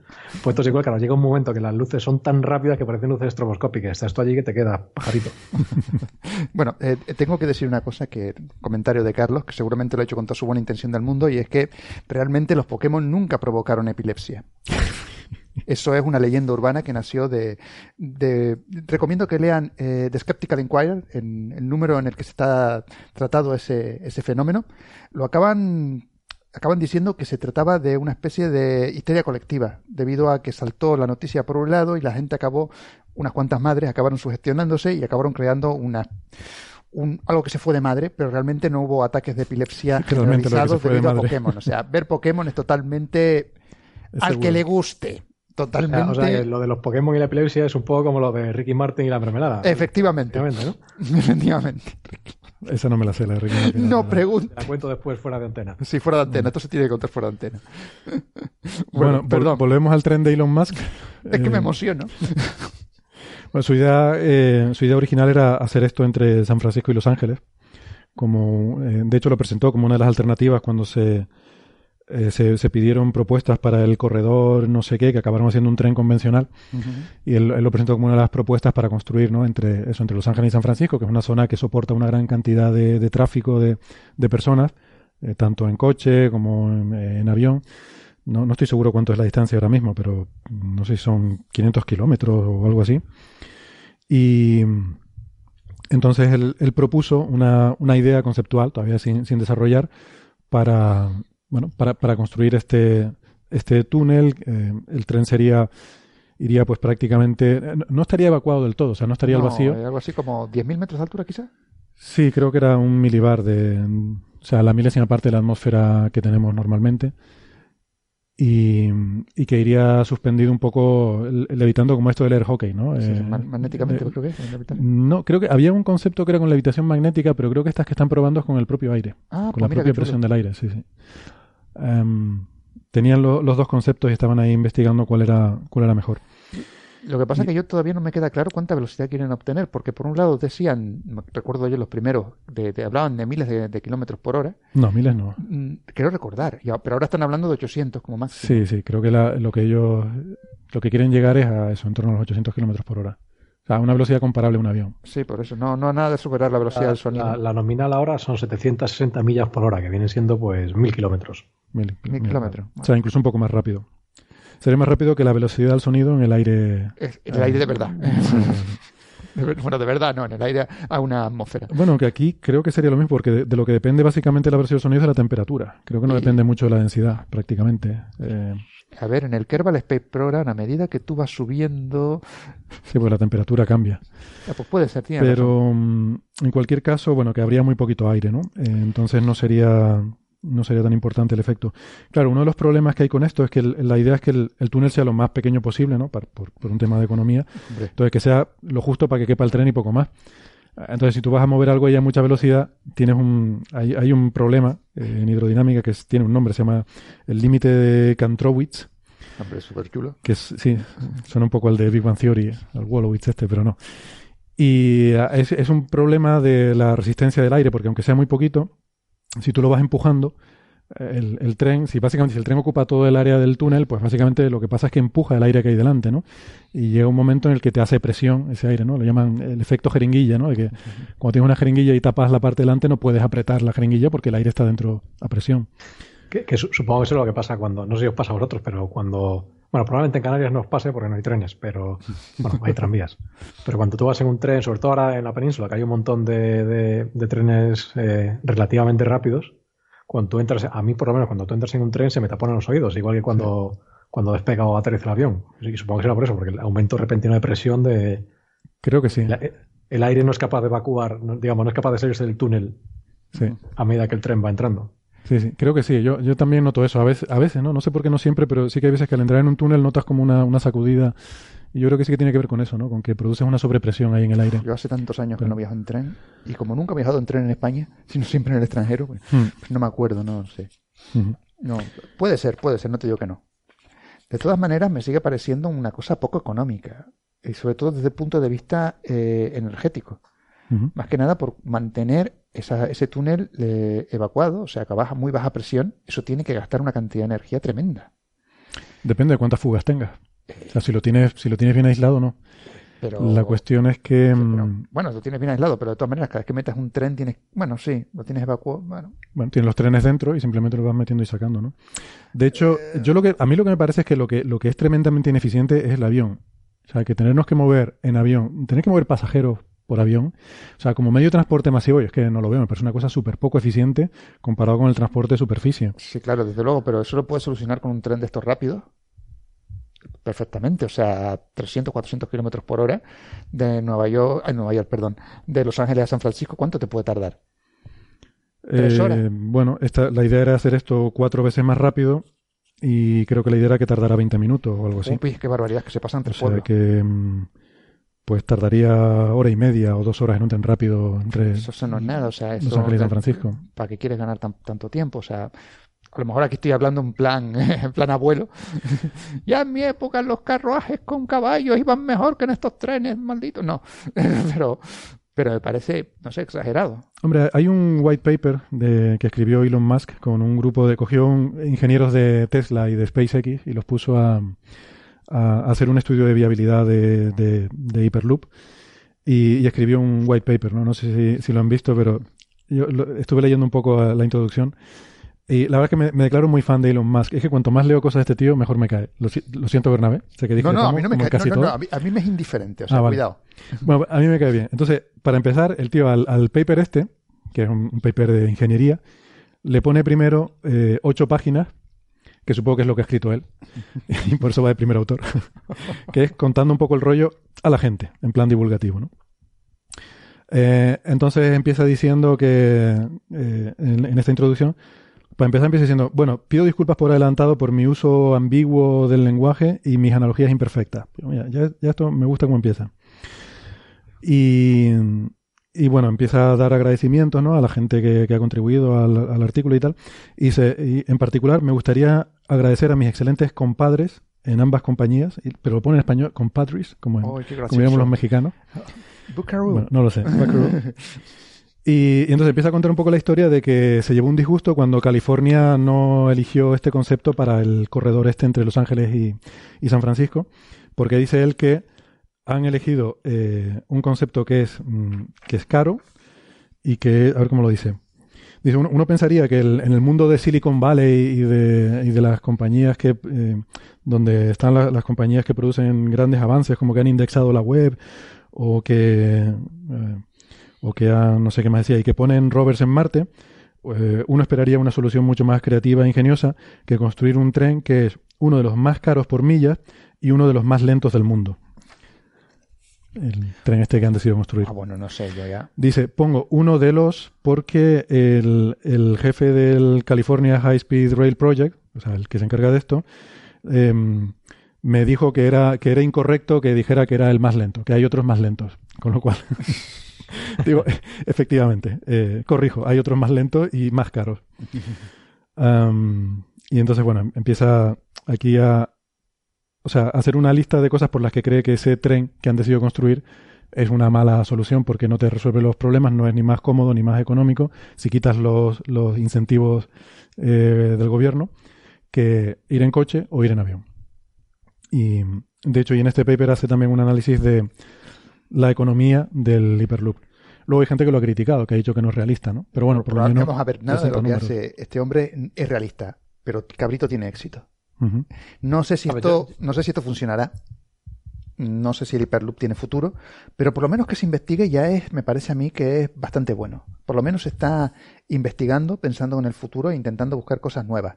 De todas formas, está bien criticar al tren que se ha, que se ha elegido, pero eso no quiere decir que el Hyperloop sea mejor. Eh, no sé cómo sigue el artículo, pero bueno. Y el, hiperloop, es claramente mejor si se puede construir. Otra cosa es que me diga que, es que voy con la nave galáctica y llego antes. Bueno, sí, pero, pero si, si, el hiperloop se puede construir y funciona, es claramente superior. No, eh, no sé si más. lo que él tiene muy claro es contra quién está compitiendo. Entonces, tú ahí compites contra los aviones. Entonces, no vale tener un tren que hace el recorrido en cuatro horas. Eso no vale. Claro. nadie va a ir en tren. Exacto. Tú tienes que hacerlo algo que lo haga en menos de una hora. Bueno, no tienes que competir con una hora porque el avión tienes que estar en el aeropuerto desde una hora antes y tienes que, o sea, hay que añadirle un overhead. A ver, a ver, cuando yo estaba en Japón me acuerdo yo que prefería coger el Shinkansen para ir de Osaka a Tokio que coger el avión. Sí. Era mejor. Tardabas, yo qué sé, era, ¿cuánto era, Bernabé? ¿Dos horas y media? Dos horas y media casi. Pero era muchísimo mejor que, que en el avión que tardabas, yo qué sé, 45 minutos era mucho más tranquilo, más cómodo. Tú no tenías que estar pasando el control del aeropuerto, sino directamente te ibas al andén, cogías tu billete, te sentabas, porque además los asientos eran súper cómodos, mm. súper espaciosos. Pasaba una señora con el carrito, te comprabas el ovento, te lo comías ahí con toda tu santa calma y llegabas a Tokio descansado. Pero por eso te digo, o sea, no, tienes que competir en ese sentido estrictamente con el tiempo de vuelo, sino con todo lo que requiere ir en avión, ¿no? Que, que hay un tiempo adicional y tal. Y además el tren gasta bastante menos que el avión. Claro. También dependerá de, o sea, cuál es el público de, este medio de transporte, que son? ¿Son familias? ¿Son ejecutivos que van a hacer una reunión en Los Ángeles y se vuelven? Yo qué sé. Pero en este sentido un poco igual. Quiero decir, si, es más barato, más rápido, te lleva al centro de la ciudad y más cómodo porque no estás ahí como sardinas en lata como estás en un avión, yo creo que eso tanto familias como ejecutivos como el que sea lo va, de todas maneras, recuerden que el Concorde fracasó. Porque se estrelló. Eh, no, pero me refiero yo, ya antes de que se estrellase, ya no era lo que se buscaba, o sea, porque creo que se buscaba en el Concord, pues que los ejecutivos de Nueva York y Londres, pues estuviesen, o en París, estuviesen en las reuniones y tardando poco tiempo de un lado a otro. Y los tipos preferían ir ahora en primera o en business de, de un Airbus tranquilo, que tardas un rato más, vale, pero llegas descansado, llegas bien, no cuesta tanto, no, no es tan, no es tan caro mantener el avión. no gasta tanto combustible. Es un poco el juego de, ¿Qué pasa si es más caro pero más rápido? Entonces, o sea, dependiendo del público que tengas, a lo mejor como, como el AVE en Madrid-Barcelona, ¿no? O, sea, es carísimo, pero hay un público al que le interesa ese tipo de transporte. Claro. o, el puente aéreo, ¿no sabes? O sea, no, no solo es una cuestión de que sea más barato. Y en cierto modo, lo del, y realmente lo de, lo de el gasto que pueda producir eh, tener, mantener el, digamos, el vacío en el túnel, también tienes que eh, pesarlo con el, el, gasto que te supone el, la aerodinámica de no tener que luchar contra la atmósfera. Entonces, a lo mejor, a lo mejor la energía extra que te supone mover el tren a 300 kilómetros por hora en la superficie te compensa eh, mantener la presión en el, en el túnel, no lo sé. Puede mm. ser, puede ser. Hombre, en condiciones normales, en condiciones normales, con paneles solares en el, en el túnel, eh, Hombre, paneles solares dentro del túnel, ya te lo digo yo, no va a funcionar. Hay un pequeño detallito que se te está saltando. En el túnel no significa dentro del túnel, sino en este caso era sobre el túnel. Eh, o sea, alimentan, no, estoy seguro si es el, vacío, yo, creo que no, o sea, alimentan el, impulso del tren. Ah. El vacío en principio se mantiene solo, pero una de las cosas que decían es que el, hecho de que tengas un poco de aire te ayuda sobre. Hay otros conceptos de tubos evacuados completamente, pero se tiene el problema de que a la mínima fuga la cosa se deja de funcionar. Mientras que aquí, con si tienes fugas, con bombas puedes seguir manteniendo el, el asunto Dame funcionando. un martillito y a lo largo del Claro, depende de cuánto sea la fuga. La, cuestión es que es tolerante, es resistente a una pequeña fuga, mientras que uno que sea al vacío no es resistente a una pequeña fuga, ¿no? Entonces, claro, habría que ver cuántas fugas tendrías y cuánto tiempo tendrías que tener esas bombas funcionando para succionar. ¿Y cuánto gamberro terrorista hay por ahí también? Ese es otro problema. Ese, ese para mí es el mayor problema porque es muy vulnerable, una instalación muy vulnerable a ataques. O sea, un avión, por ejemplo, una vez que está en el aire, es que ni los terroristas son capaces de darle porque necesitas guiado, un misil guiado para, para tirar un avión. Mientras que esto, mm, hombre, va sobre pilares, mm, pero en principio alguien que ponga una bomba puede romper el túnel. Yo creo que es tan, tan, ahora que lo pienso un poquito, eh, es tan vulnerable como puede ser un tren normal, porque un tren normal tú llegas, pones una bombita de mierda en un rail y ya, perdón por la presión, y ya eso se revienta y, y, descarrila el pobre. O sea, que viene a ser lo mismo ahora que lo pienso, ¿no? Sí, es como ahora, dependiendo del grosor de las paredes, como decía antes, un cincel y un martillo, no creo que las paredes sean, como dices tú, además va sobre pilares, o sea que ah. será complicado de, de fastidiar. Bueno, no Sí, pero es más vulnerable, ¿no? Esa es una de las críticas que se le han hecho. Desde luego, más que un avión, probablemente sea comparable a un tren, ¿no? En ese sentido. Al final de cuentas es un tren, o sea que. Mm, al final de cuentas es un tren. Pero es eh, lo que decían, que Elon Musk lo que va a conseguir es que nos movamos todos como el dinero en el campo, en los tubitos estos de... los tubitos del dinero, ¿no? Los tubitos del dinero, de... sí. Donde lo he visto yo funcionar en Mercadones. No sé, yo, yo lo veo que si, si esto funciona tiene que, tiene que salir a cuento, porque al fin y al cabo, eh, o sea, comparado con un avión, desde luego. Eh, porque va a ser, va a ser más, cómodo. Y hombre, la energía para mantener un bicho de tantas toneladas como un avión volando es un montón de energía. Para una cosa puntual puede ser importante. porque necesitas potencia. Sin embargo, como dices tú, yo qué sé, con una planta solar o una planta nuclear, perdón por lo de nombrar planta nuclear como cosa limpia, pero mientras no se tropee es bastante limpia y funcione. Aquí entre nosotros admitimos eso. vale. No, lo eh, digas por ahí por la calle, pero, pero aquí. Bueno, bueno, no sé, tienes unos residuos que a ver qué haces con ellos luego al final de la vida útil de eso, pero bueno. pero me refiero yo que es bastante. En, en, el corto plazo es bastante más amable con el medio ambiente que estar quemando queroseno. Sí, sí, totalmente, por eso, ¿no? Y luego una cosa por la que digo que me cae bien este tío es porque una de las cosas que hizo cuando empezó a trabajar en esto es hacer open source el proyecto. O sea, una vez que los de California le dijeron que no, dijo, dijo bueno, pues no, no voy a hacerme rico con esto. de GitHub donde puedo yo poner cositas? Tiene, eh, puedes hacer forks, tiene, no sé si en GitHub o cómo es, pero tiene toda la documentación es pública y todos los diseños son públicos. Y de hecho invita, ha organizado campus y cosas para atraer estudiantes de ingeniería y tal a proponer. Sí, sí creo que hay un grupo español que está participando en la Universidad de Valencia, creo, no estoy seguro. Es un tema muy abierto, ¿no? Y la gente puede proponer mejoras y, y tal. O sea, él eh, él quiere hacer esto, yo lo entiendo, como para encontrar una alternativa al transporte que es algo que la humanidad necesita. No sé si has estado alguna vez en, en esa. En realidad, lo que necesita la humanidad es, controlar la temperatura de la Tierra que se nos está yendo de las manos y los gases de, efecto invernadero. Pero bueno, sí, también. Sí, esto supongo yo que será una ayuda. Más que transporte. Y, acabar con. Bueno, ya me estaba metiendo en política, perdón. Hoy, es un día, hoy me levanté con el pie político, lo siento.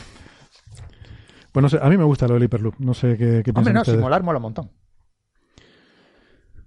¿A Carlos no le convence mucho? No lo sé, no sé. Eh, no sé. Todo depende del balance energético de la cosa, vamos. Sí, sí. Sí, pero o sea, pensando así sin, sin tener los números en, mente, pero parece obvio que, hombre, ir, ir, por la superficie tiene que ser mucho más rentable energéticamente que ir volando, ¿no? yo tengo que ver los números, sobre todo a la hora de, de, de evacuar el, el, el túnel de aire una vez ya me convenzas de que eso se puede hacer de manera relativamente eh, económica. El tubo se puede evacuar fácilmente, la cuestión es mantenerlo. Pero bueno, eso es... Claramente es mucho mejor que el avión, eso nadie lo duda. Pero la, o sea, tienes que verlo con también, o sea, un tren tradicional, por ejemplo. O sea, ¿cuál es la ventaja de.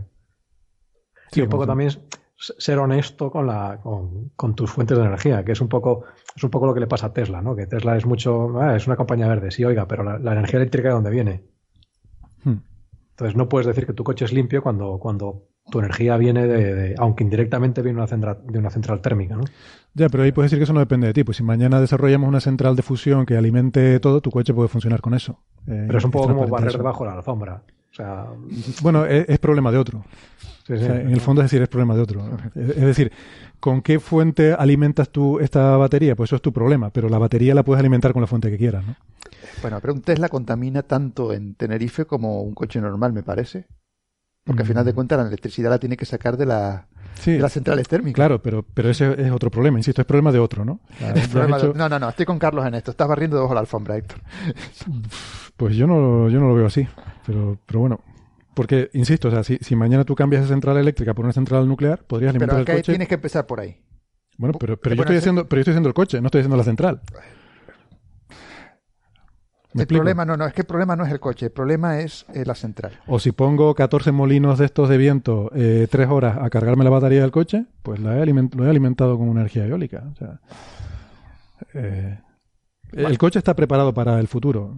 otra cosa es lo que tú hagas con la central. Em, pero bueno, yo al final creo que todo esto mm, va a ser cuestión de probarlo. O sea, que alguien lo haga. Parece que a lo mejor el primer Hyperloop va a ser en Dubai, entre Dubai y Abu Dhabi que esta gente tiene mucho interés y cuando se pone a hacer proyectos faraónicos tiene, tiene, mucho dinero. Hombre, en California también hay mucho dinero, pero igual son más proclives a, proyectos faraónicos en, Oriente Medio. Como, eh, eh, a ver, eh, les da por hacer una isla con forma de corazón y hacen una isla con forma de corazón. porque sí. en Egipto por las pirámides si hay proyectos faraónicos o no en Oriente Bueno. Se, ve que, hay, perdón. se ve que hay tradición. Tiene tradición histórica. Como decía Lutier, ¿qué tienen de faraónicas esas tres pirámides? Pues, efectivamente. Entonces, yo pienso que ahí se va a construir primero y entonces ya se verán los números, ¿no? Seguramente tenga menos problemas con los permisos municipales y cosas así. Ahí, ahí Caldrogo no va a protestar. No. Ni tendrán que preocuparse de ataques terroristas. Bueno. Eso ha sido un golpe bajo. No, no, no, porque allí precisamente hay mucho control sobre muchas cosas. Ay, Dios. Eh, pues yo estoy esperando que hagan uno y a ver cómo funciona. Mm, porque al final va a ser la única tal. Pero insisto, lo que me gusta de este tío es que sacude el árbol. O sea, propone cosas y hace que las cosas se muevan, ¿no? Y no sé si le saldrán bien o mal al final, pero bueno, ya, ya veremos, ¿no? De momento Tesla está ahí, no, no se ha arruinado y... No, y de hecho era, es la Ahora, no sé si es la primera o la segunda compañía de coches más, eh, más valorada del país, o sea, cuyo, valor agregado cuando tienes en cuenta acciones y todas las cosas es mayor. Bueno, SpaceX está funcionando bastante bien. Y SpaceX está funcionando bastante bien y dando dinero. Y yo pensaba que, no iba a funcionar. O sea, aquí donde ya soy el primer sorprendido. Yo pensé, digo, este hombre se va a estallar el pobre. Pues no, pues no, está funcionando y, y yo que me alegro. Sí, sí. Y más que me alegraré cuando mate a toda esa gente a Marte, digo, cuando mande toda esa gente a Marte. Bueno, pues nada, si quieren vamos pasando de tema. Em, y lo siguiente que tenemos eh, es una noticia que en realidad hace, hace ya un par de semanas, pero no habíamos tenido ocasión de sacarla. Y yo tenía ganas porque hay bastante contribución de gente de, aquí de la casa, aunque está liderado por gente de la Universidad de Maryland, em, pero tiene que ver con los estallidos de rayos gamma, lo que se llaman los GRB aquí en la jerga, que son unas explosiones ahí que se ven en el universo y que, bueno, todavía no están muy claras qué es lo que son. Yo creo que en esta discusión voy a dejar de lado a, Bernabé porque hay cosas de campos magnéticos y tal que igual le, puede producir algún ataque de epilepsia como, la, como los Pokémon los Pokémon de, que, producen epilepsia, ¿no? ¿No era? ¿Cómo era? Ay, Dios. No, me acuerdo. sigue, sigue, con la historia, anda. Bueno, pues... Pues nada, que es un, es un fenómeno muy interesante, bastante misterioso. Son explosiones que se, que se ven en el universo en rayos gamma y que son muy difíciles de observar porque duran muy poquito, entre pues, hasta milisegundos algunas, ¿no? Entonces ya cuando vas a verlos, pues ya no están. Sí, esto, y perdón que haga un inciso, es, incide, una, cosa, incide. es una cosa que eh, pone muy de los nervios a los que observamos por la noche. Carlos puede dar fe de ello. Claro. Y es que cada vez que hay un, una- un aviso de GRB, acaban llamando a tu telescopio. Por favor, apúntame el telescopio donde ha sido el GRB para que nosotros podamos ver esto. Pero yo estoy con mi galaxia. Ah, sí, pero esto tiene. Tienes que prioridad". interrumpirlo e ir a observar porque es una alerta. observarlo. es una alerta, sí. Yo tengo, una, yo tengo un artículo sobre GRB, pero Sí. porque me pillaron esa noche en el telescopio, no por otra cosa. Ya. Pues eso es lo que tiene, ¿no? Que funciona a base de alertas. Se detectan, pues estas cosas típicamente hay que detectarlas desde el espacio, porque los rayos gamma no suelen penetrar la atmósfera, por suerte para nosotros. Por suerte. Y entonces hay, hay observatorios espaciales. eh, en este caso vamos a hablar de, el, el caso que vamos a hablar es de- del telescopio Fermi, que está observando rayos X y rayos gamma. Gracias para el increíble Hulk. ¿Eh? ¿Cómo? Ah, Nosotros, por desgracia, para el increíble Hulk. sí, sí, sí. Bueno, y seríamos todos, tendríamos muy mala leche cuando, cuando nos cabreamos. Total que mm, eso, que, que cuando un telescopio espacial, un, un satélite detecta uno de estos eh, explosiones de rayos gamma, se envía una alerta y la gente como Bernabé o Carlos que están observando su galaxia tienen que parar su observación para ir corriendo a ver si pillan el, lo que ha pasado ahí, ¿no? Bueno, en este caso lo pillaron. El artículo está, eh, la primera autora se llama eh, Eleonora Troya, de la Universidad de Maryland. ¿Cómo se llama? Se llama así, Ele- Eleonora Troya. Se llama Troya. Cachondeo los padres que le pusieron ese nombre. No, Troya es el apellido. Por eso, no, no, no, por Eleonora, casi, casi un poquito. Ah, yo pensaba que era por Troya tu... Elena de Troya, Eleonora de Ah, Troya. vale, vale. Ay, No Héctor, caído, qué espeso. Hoy estoy fatal, ¿eh? Estoy, estoy todavía con antibióticos, eh, pero, pero bueno. Que, mm, y esto, eh, una cosa interesante que tiene esta noticia es que mm, la participación aquí del IAC, que yo creo que ha sido muy importante, ha sido porque hay unos telescopios robóticos que se llama MASTER. Eh, es una red, en realidad una red internacional de, telescopios robóticos que, que, pues, robóticos quiere decir que funcionan solos, que les dicen lo que hay que hacer y ellos van y lo hacen. No hace falta que haya un operador ahí manejándolos. Y, y bueno, hay, un, hay eh, un nodo de esta red que está aquí en Tenerife. Eh, la red de, estos telescopios es, es rusa, de, creo que de la, de la Universidad de Moscú o algo así. Eh, y pues gracias a las observaciones de este telescopio que fueron alertados por el satélite Fermi y esos telescopios pueden apuntar muy rápidamente, pues inmediatamente se, captó la contrapartida óptica, ¿no? ¿Qué les parece? Carlos. No, no solo, creo que la gracia de esto no solo es que hayan detectado la contrapartida óptica, sino que han medido eh, la cosa en luz polarizada. De manera que eh, parte, o sea, la- me- se supone que muchos de estos GRBs, de estos gamma ray bursts, eh, se producen cuando una estrella colapsa, una estrella muy masiva colapsa a un agujero negro, si mal no recuerdo. Entonces, una de las cosas que consiguieron con este tema de, de, de, de Master, como lo pueden ver en, en luz polarizada, no solo en, en, digamos, en intensidad, eh, son capaces de, digamos, estudiar las propiedades magnéticas de la fuente, en este caso del GRB. Y por lo visto, una de las cosas que han. eh, había como varias hipótesis para, para. de cuál podía ser el motor, digamos, de toda esta energía, de, de todo este brillo, porque son unas cosas, son, son unos estallidos súper brillantes y muy breves, ¿no? Mm. Entonces, creo que la, la estimación así con las manos es que es toda la energía eh, que produciría el sol, el sol durante toda su vida, aquí te la producen en un par de segundos, ¿no? Mm.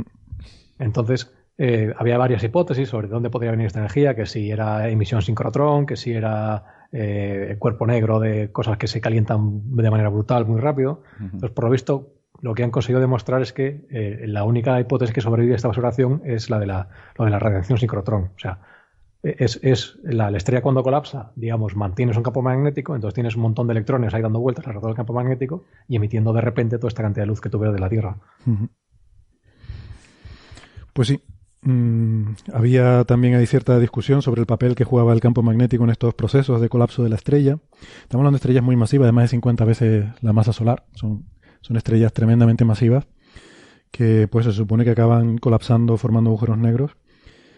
Y, y por lo visto la comunidad que, que, sobre todo que teoriza sobre el final de este tipo de estrellas, pues había discusión sobre el papel del campo magnético, ¿no? Algunos sostenían que dominaba el campo magnético el proceso y entonces la materia, el plasma, pues seguía un poco lo que, lo que hacía el campo magnético y otros decían que no, que era realmente lo importante era la, dinámica de la materia y supongo que esto viene bien porque así te puedes olvidar del campo magnético y se simplifican mucho las ecuaciones de la aerodinámica.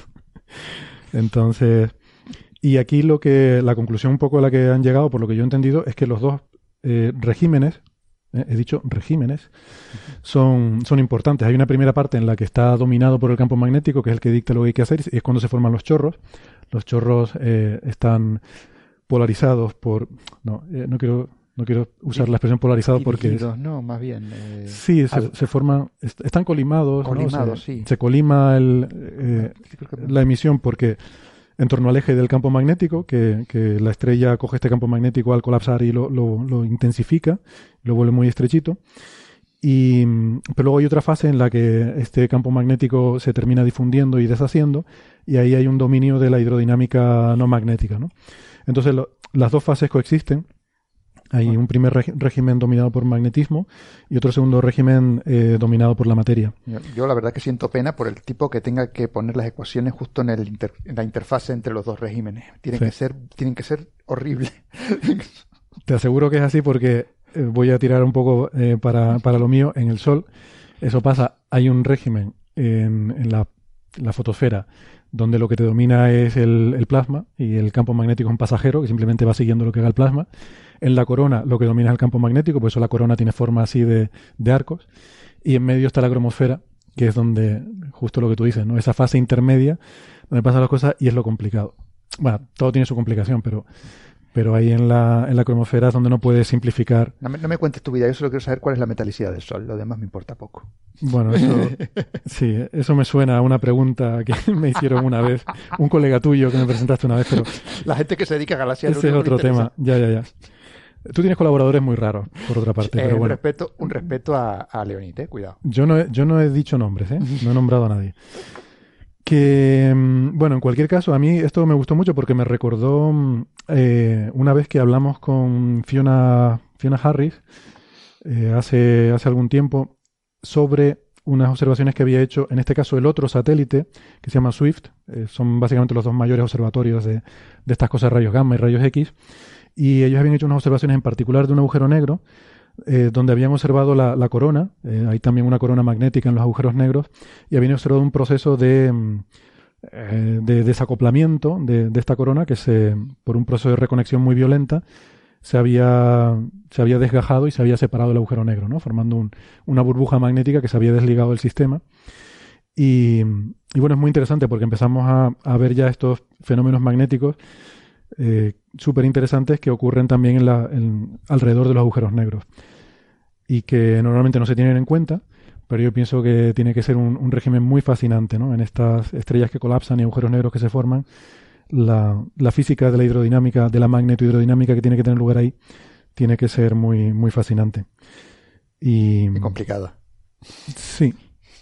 Bueno, depende de las aproximaciones que puedas hacer. O sea, si te vas a un régimen muy particular donde eh, pueda, donde estás dominado por algún efecto en concreto, pues a lo mejor la cosa se simplifica bastante, ¿no? Sí, claro, como cuando Además de que el negro viene fuerte esta temporada, porque, porque entre estas cosas y, y está tan- no, no sé cuándo, cuándo van a hacer la observación esta del Event Horizon Telescope, este que van a sincronizar no sé cuántos radiotelescopios para hacer una imagen del, del disco de creación en torno a, o sea, hasta el horizonte de suceso del, del agujero negro, creo que es el agujero negro central de la galaxia, ¿no? Sí, Sí, sí, probablemente. sí.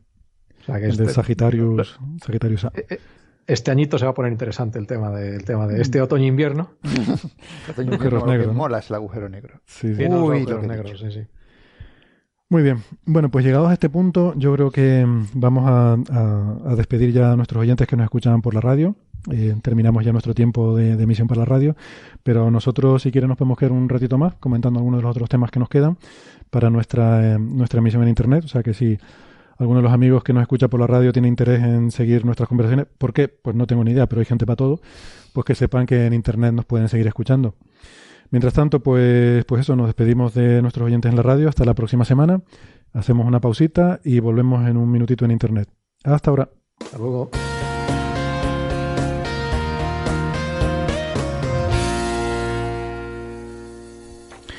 Muy bien, pues estamos de vuelta. Gracias por seguir ahí. Y mm, vamos a, eh, para terminar el programa, vamos a dedicar un ratito a nuestra sección de las señales de los oyentes. Aquí comienza Señales, de los oyentes.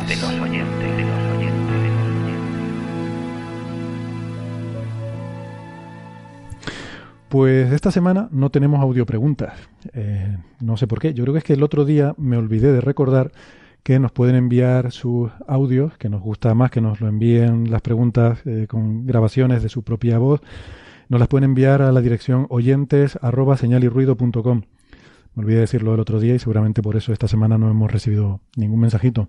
Bueno. Estoy triste, estaba yo ahí, llevo toda la semana mirando la cuenta de correo y no. no Pueden nos usar Loquendo si quieren, ¿eh? ¿El qué? Ah, un, pro- un programa de, bueno, Un programa. un programa de síntesis de voz que hay. Ah, bueno, sí, la verdad que podíamos, pero yo que sé, no queda igual, no queda igual. Nos gusta escuchar las voces de nuestros oyentes, así que les animamos para la próxima semana que nos envíen cosas. Em, hemos seleccionado algunas interesantes, por ejemplo, eh, me gustó una pregunta que nos hace Humberto por iVoox, que pregunta lo siguiente. Si tuviese un brazo tan largo como para tocar mi horizonte observable con la mano, ¿la expansión del universo me dolería o mis células se expandirían sin percatarse? O sea, la pregunta es, si tuviéramos un brazo de escalas cosmológicas que llegara hasta el, que midiera miles de millones de años luz, hasta- bueno, 40.000 millones de años luz, de hecho, para llegar al, al horizonte del universo observable. Bueno, la mitad de eso. Eh, creo que 40.000 es el día, no, 40.000 es el radio. ¿Cómo cuenta? 40.000 millones del radio. Bueno, da igual. Si pudiera tocar el, el horizonte con un brazo tan largo, ¿me dolería al expandirse el universo? Y yo creo que a Bernabé le gustan mucho estos Sí, esta temas ¿no? pregunta de, me, de me llamó cosmología. mucho la atención porque es un es digna de un what if de XKCD. El que no lo sepa, que vaya eh, a la, a la página de XKCD de Munro y vea su- sus preguntas what if. Es una pregunta Recomendamos encarecidamente el cómic de Randall Munro, XKCD. Eh, y no solo eso, sino su- la- la- la- las preguntas que suele hacer la gente con respecto a qué pasaría si. Esta es una pregunta muy digna de eso. Debería hacérsela a Munro, se lo recomiendo también. Eh, A, a ver si Munro sabe responderle. Porque... eh, no, sí sabrá responderle, seguro, y mejor que nosotros. El tipo, el tipo sabe. No, no, pero por eso, por eso digo, a, a ver si él sabe, porque nosotros... Bueno, venga. Bueno, yo, Proceda, Bernabé. bien, la Doctor primera, Cedrés, me, perdón. me llamó mucho la atención la pregunta porque, porque yo pensaba que iba a suceder una cosa que luego no sucede. Y es que yo pensaba que, va, un brazo de ese tamaño eh, no tendría sentido en el universo, debido a que alteraría el propio futuro del universo debido a la masa que tiene. Pero me equivoqué. Si tú tienes un brazo que te llega al horizonte de sucesos, lo suficientemente largo, eh, pues eh, si, el, el- si el brazo sigue teniendo el mismo diámetro, en realidad la masa que tiene ese brazo es pequeñísima con respecto al universo. Es unas 5.000 veces menos masivo que la masa del Sol, ese brazo. A pesar de que llega hasta el lado del universo.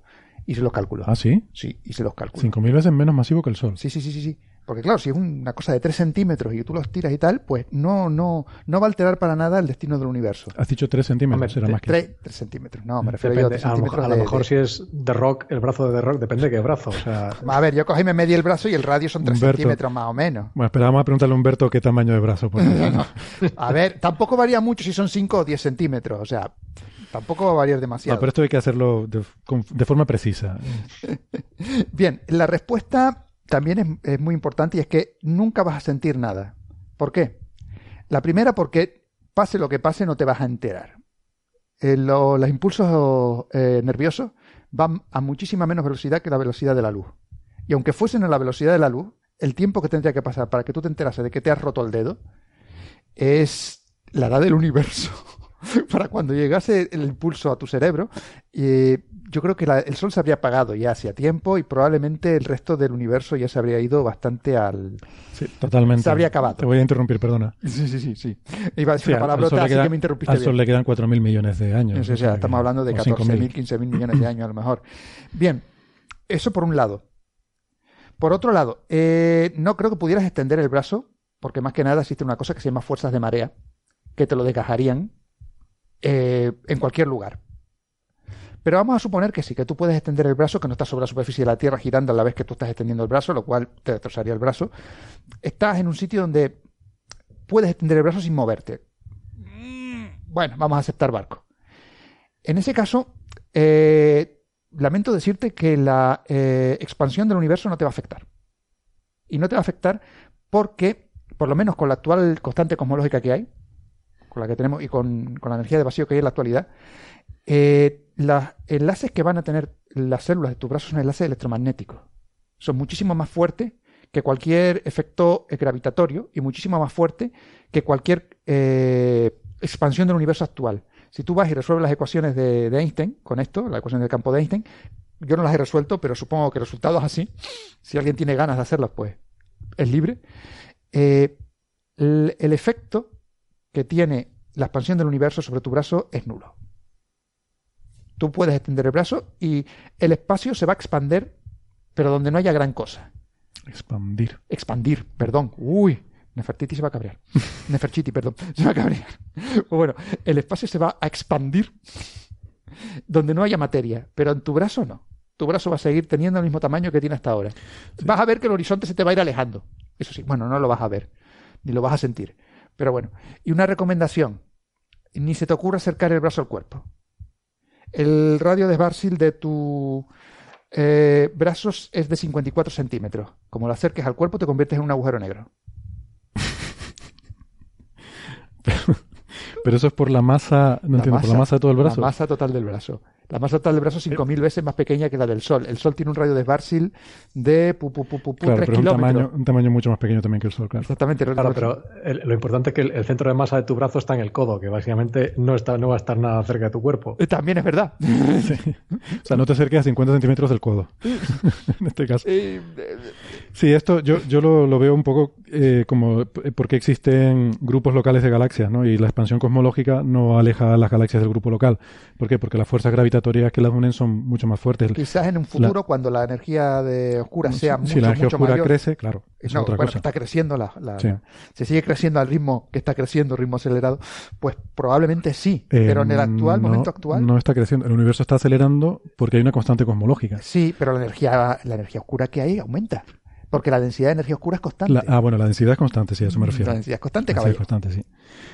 Entonces, el- yo creo que la, para mí el resumen del asunto es, hay que tener en cuenta la fuerza de la expansión del universo es debiluchísima. La energía oscura es debiluchísima, por eso no la hemos encontrado. Creo que hay estimaciones de que es una cien millonésima de ergio por centímetro cúbico, la densidad de energía oscura. Es muchísimo menor que la energía del vacío, o sea, pero eh, 10 a las ciento y pico veces menor que la energía del vacío. Y la energía del vacío la medimos con... Es, es, es una porquería cuando la pones con el experimento este de, de los dos... ¿Cómo se llamaba el hombre este? El Sí, el de... mm, chacho, se me sí. fue, el- se fue el nombre. Te- te- mi el nombre maestra. indio, de... Millikan es el de la gota, ¿no? El condensador. Sí, no, el de las placas estas de... Sí, un condensador. Muy Sí, bien. la fuerza de... Vaya. El efecto Casimir. Ah, menos mal. Te vaya empezando, empezado a durar de ti. Pues eso, comparado, el efecto Casimir es, es chiqui, muy, muy pequeño. Como decía profesor nuestro de, de física. Mm, vale. vam- Vamos a tener el lenguaje dentro de los parámetros. eh, de- Esto es para internet, o sea, no es, no es para la radio, una mierdésima de segundo orden, decía. Era muy pequeño. Eh, pues la energía, eso es 10 a la ciento y pico veces mayor que la energía oscura que hay en la actualidad. eh, sí, ¿ibas a decir algo, algo, Carlos? No, no, no. ah. Pues vale, pues esa es la, la respuesta básicamente, que no, que no te afectaría la expansión del universo. Tu brazo seguiría maneras, viendo lo mándasela a mismo Munro porque mola mucho. porque la- las células de tu cuerpo seguirían estando unidas por fuerzas electromagnéticas que son mucho más fuertes que la expansión del universo.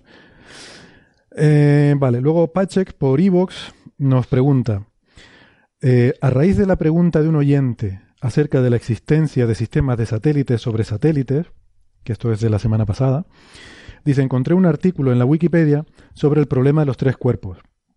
Si entendí bien, es caótico e irresoluble. Y dice, si entendí bien, es diferente al de la pregunta del oyente, ya que en este caso los tres cuerpos estarían orbitándose mutuamente.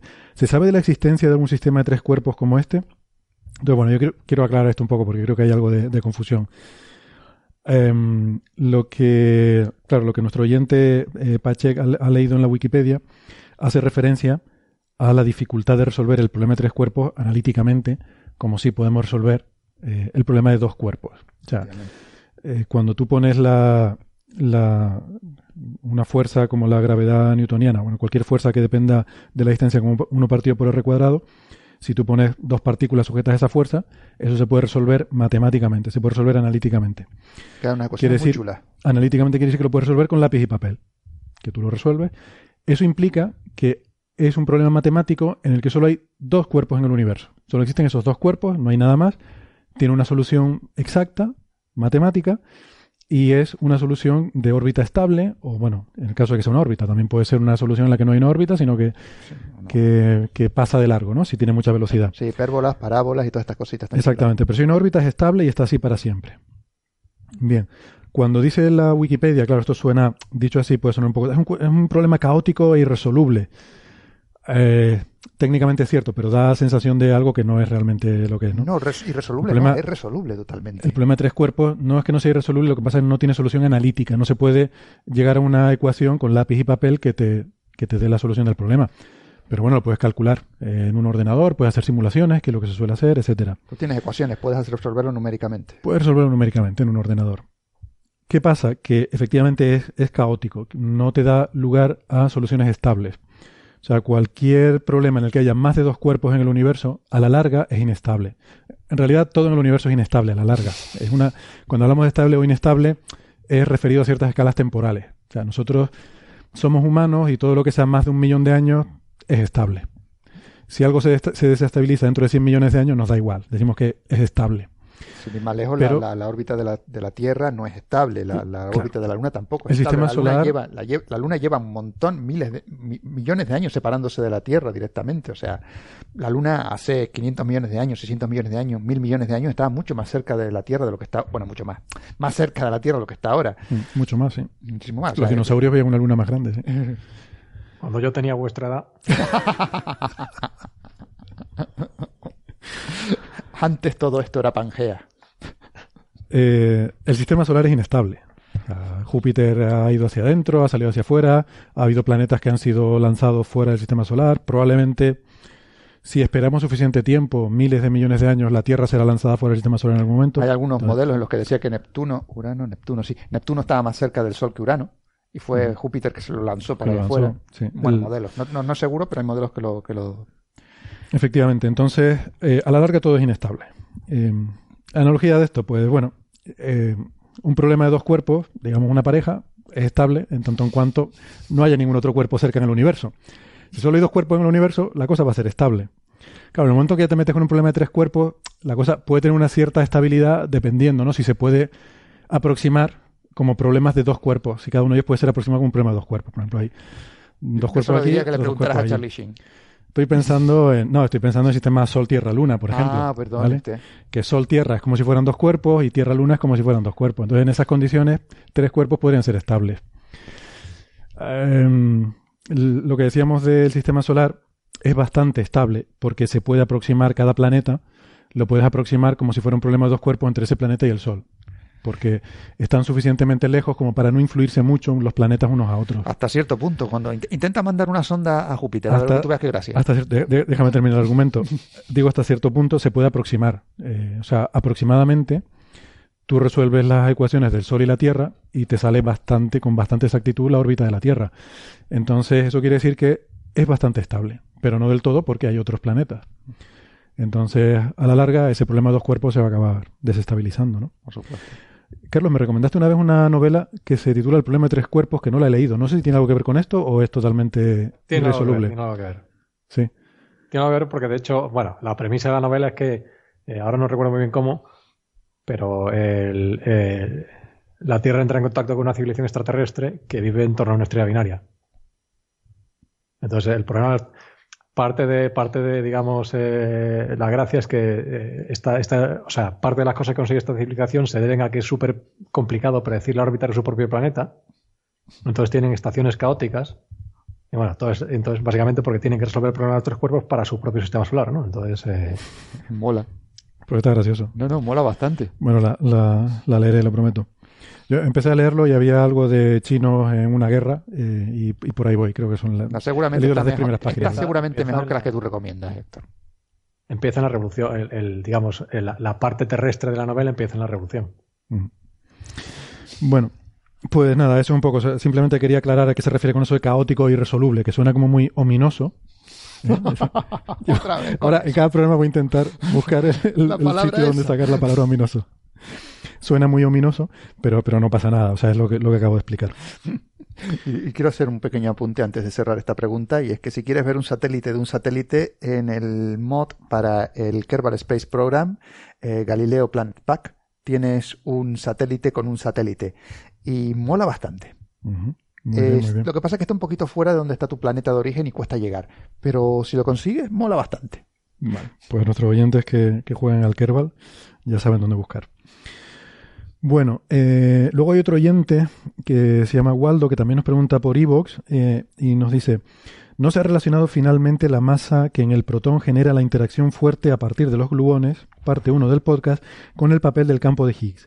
¿Es la mayor parte de la masa del protón procedente de la interacción fuerte a través de gluones o es que los gluones interaccionan con Higgs generando masa? Bueno, eh, esto eh, tengo que decir que es referido al episodio 120, el especial física de partículas, y el contexto de la pregunta es que en un momento dado en ese programa eh, mencionamos que la, masa del protón es muy muy superior a la masa de los tres quarks que lo componen. El, protón está hecho de tres quarks que tienen una cierta masa, cada uno de ellos, y la masa del protón es mucho mayor. ¿no? Entonces, la, razón por la que esto es así no, tiene que ver con el campo de Higgs, porque en, en, este caso la masa hay que entenderla como energía. Eh, masa y energía son equivalentes, como sabemos por la formulita de igual a mc cuadrado que alguien cuyo nombre no me acuerdo ahora dijo. Entonces, en este caso lo que pasa es que la, masa del protón, la, curiosidad por la que lo mencionábamos, es porque la mayor parte de la masa del protón viene derivada de la energía cinética de los quarks. Eh, o sea, un, protón que está quieto, entre comillas, está formado por, por quarks que tienen una energía tremenda cada uno de ellos. los quarks tienen una cierta masa, que es pequeñita, pero eh, tienen una energía cinética muy, muy alta, pues se, se, está moviendo a muy alta velocidad y entonces la mayor parte de la masa del protón en realidad viene de la energía cinética de los quarks, lo cual es una cosa muy curiosa y muy chula, ¿no? Eh, o sea que la propia masa en reposo del, del, protón, ¿no? No sé, a mí me parece muy, muy fascinante esto. A mí no me mire, yo esto es magia negra, lo siento. La, propia masa en reposo no está en reposo. Por eso te digo. Sí, el protón está en reposo, pero los quarks, el, protón no puede estar en reposo porque entonces sabrías dónde está. Bueno. Y tú no puedes eh, saber dónde está el protón. Vale, pero puede definir su masa en reposo. Sí, se puede definir su masa en reposo, pero tú no puedes tener un protón en reposo. Tú puedes tener un protón en reposo, pero como dices tú no sabes dónde está. muy buena, muy buena, sí señor. Alguno hay, pero no sabemos dónde. bueno, aproximadamente. Eh, vale, porque esto, ¿no? las partículas estas elementales, uno, uno piensa que un protón es una bolita, pero en realidad son sistemas muy altamente dinámicos. De hecho, esos quarks que lo componen no son siempre los mismos, ¿no? Se están generando continuamente dentro del protón, generando y destruyendo partículas virtuales. Había, había una frase muy... muy... Y en promedio son tres quarks. Efectivamente, esa frase de Francis que es fantástica. Hay infinitos quarks que en promedio son tres. Se, se cancelan. sí. Hay infinitos que se cancelan eh, y la diferencia es tres. tres quarks. Mola mucho. Bueno, pues nada, no sé si quieren añadir algo más o si no podemos, podemos ir dando conclusión al, al programa de hoy. Eh, yo ya dije todas las burradas que pensaba decir. ya, no te queda ninguna puntada ahí. O antes, cuando no te venga la gente al programa y me llames a mí. Pues, pues nada, que, les, damos, les damos las gracias a los que han estado hoy escuchando, a Bernabé y a Carlos, gracias por venir hoy. Eh, oye, hemos hecho lo que hemos podido, pero ha salido así, ¿qué le vamos a hacer? Otro día saldrá mejor, seguro que bueno sí. están de vacaciones, ¿qué vamos a hacer? Bueno, bueno están de vacaciones. Mejorando lo, mejorando lo presente, Carlos, oye, Sí, sí, sí. Oh. Menos, mal que, menos mal que tenemos a Carlos para subir aquí un poco el nivel. Oye, que, muchas gracias, que nos volvemos a escuchar la semana que viene. Hasta luego. hasta luego. Hasta luego.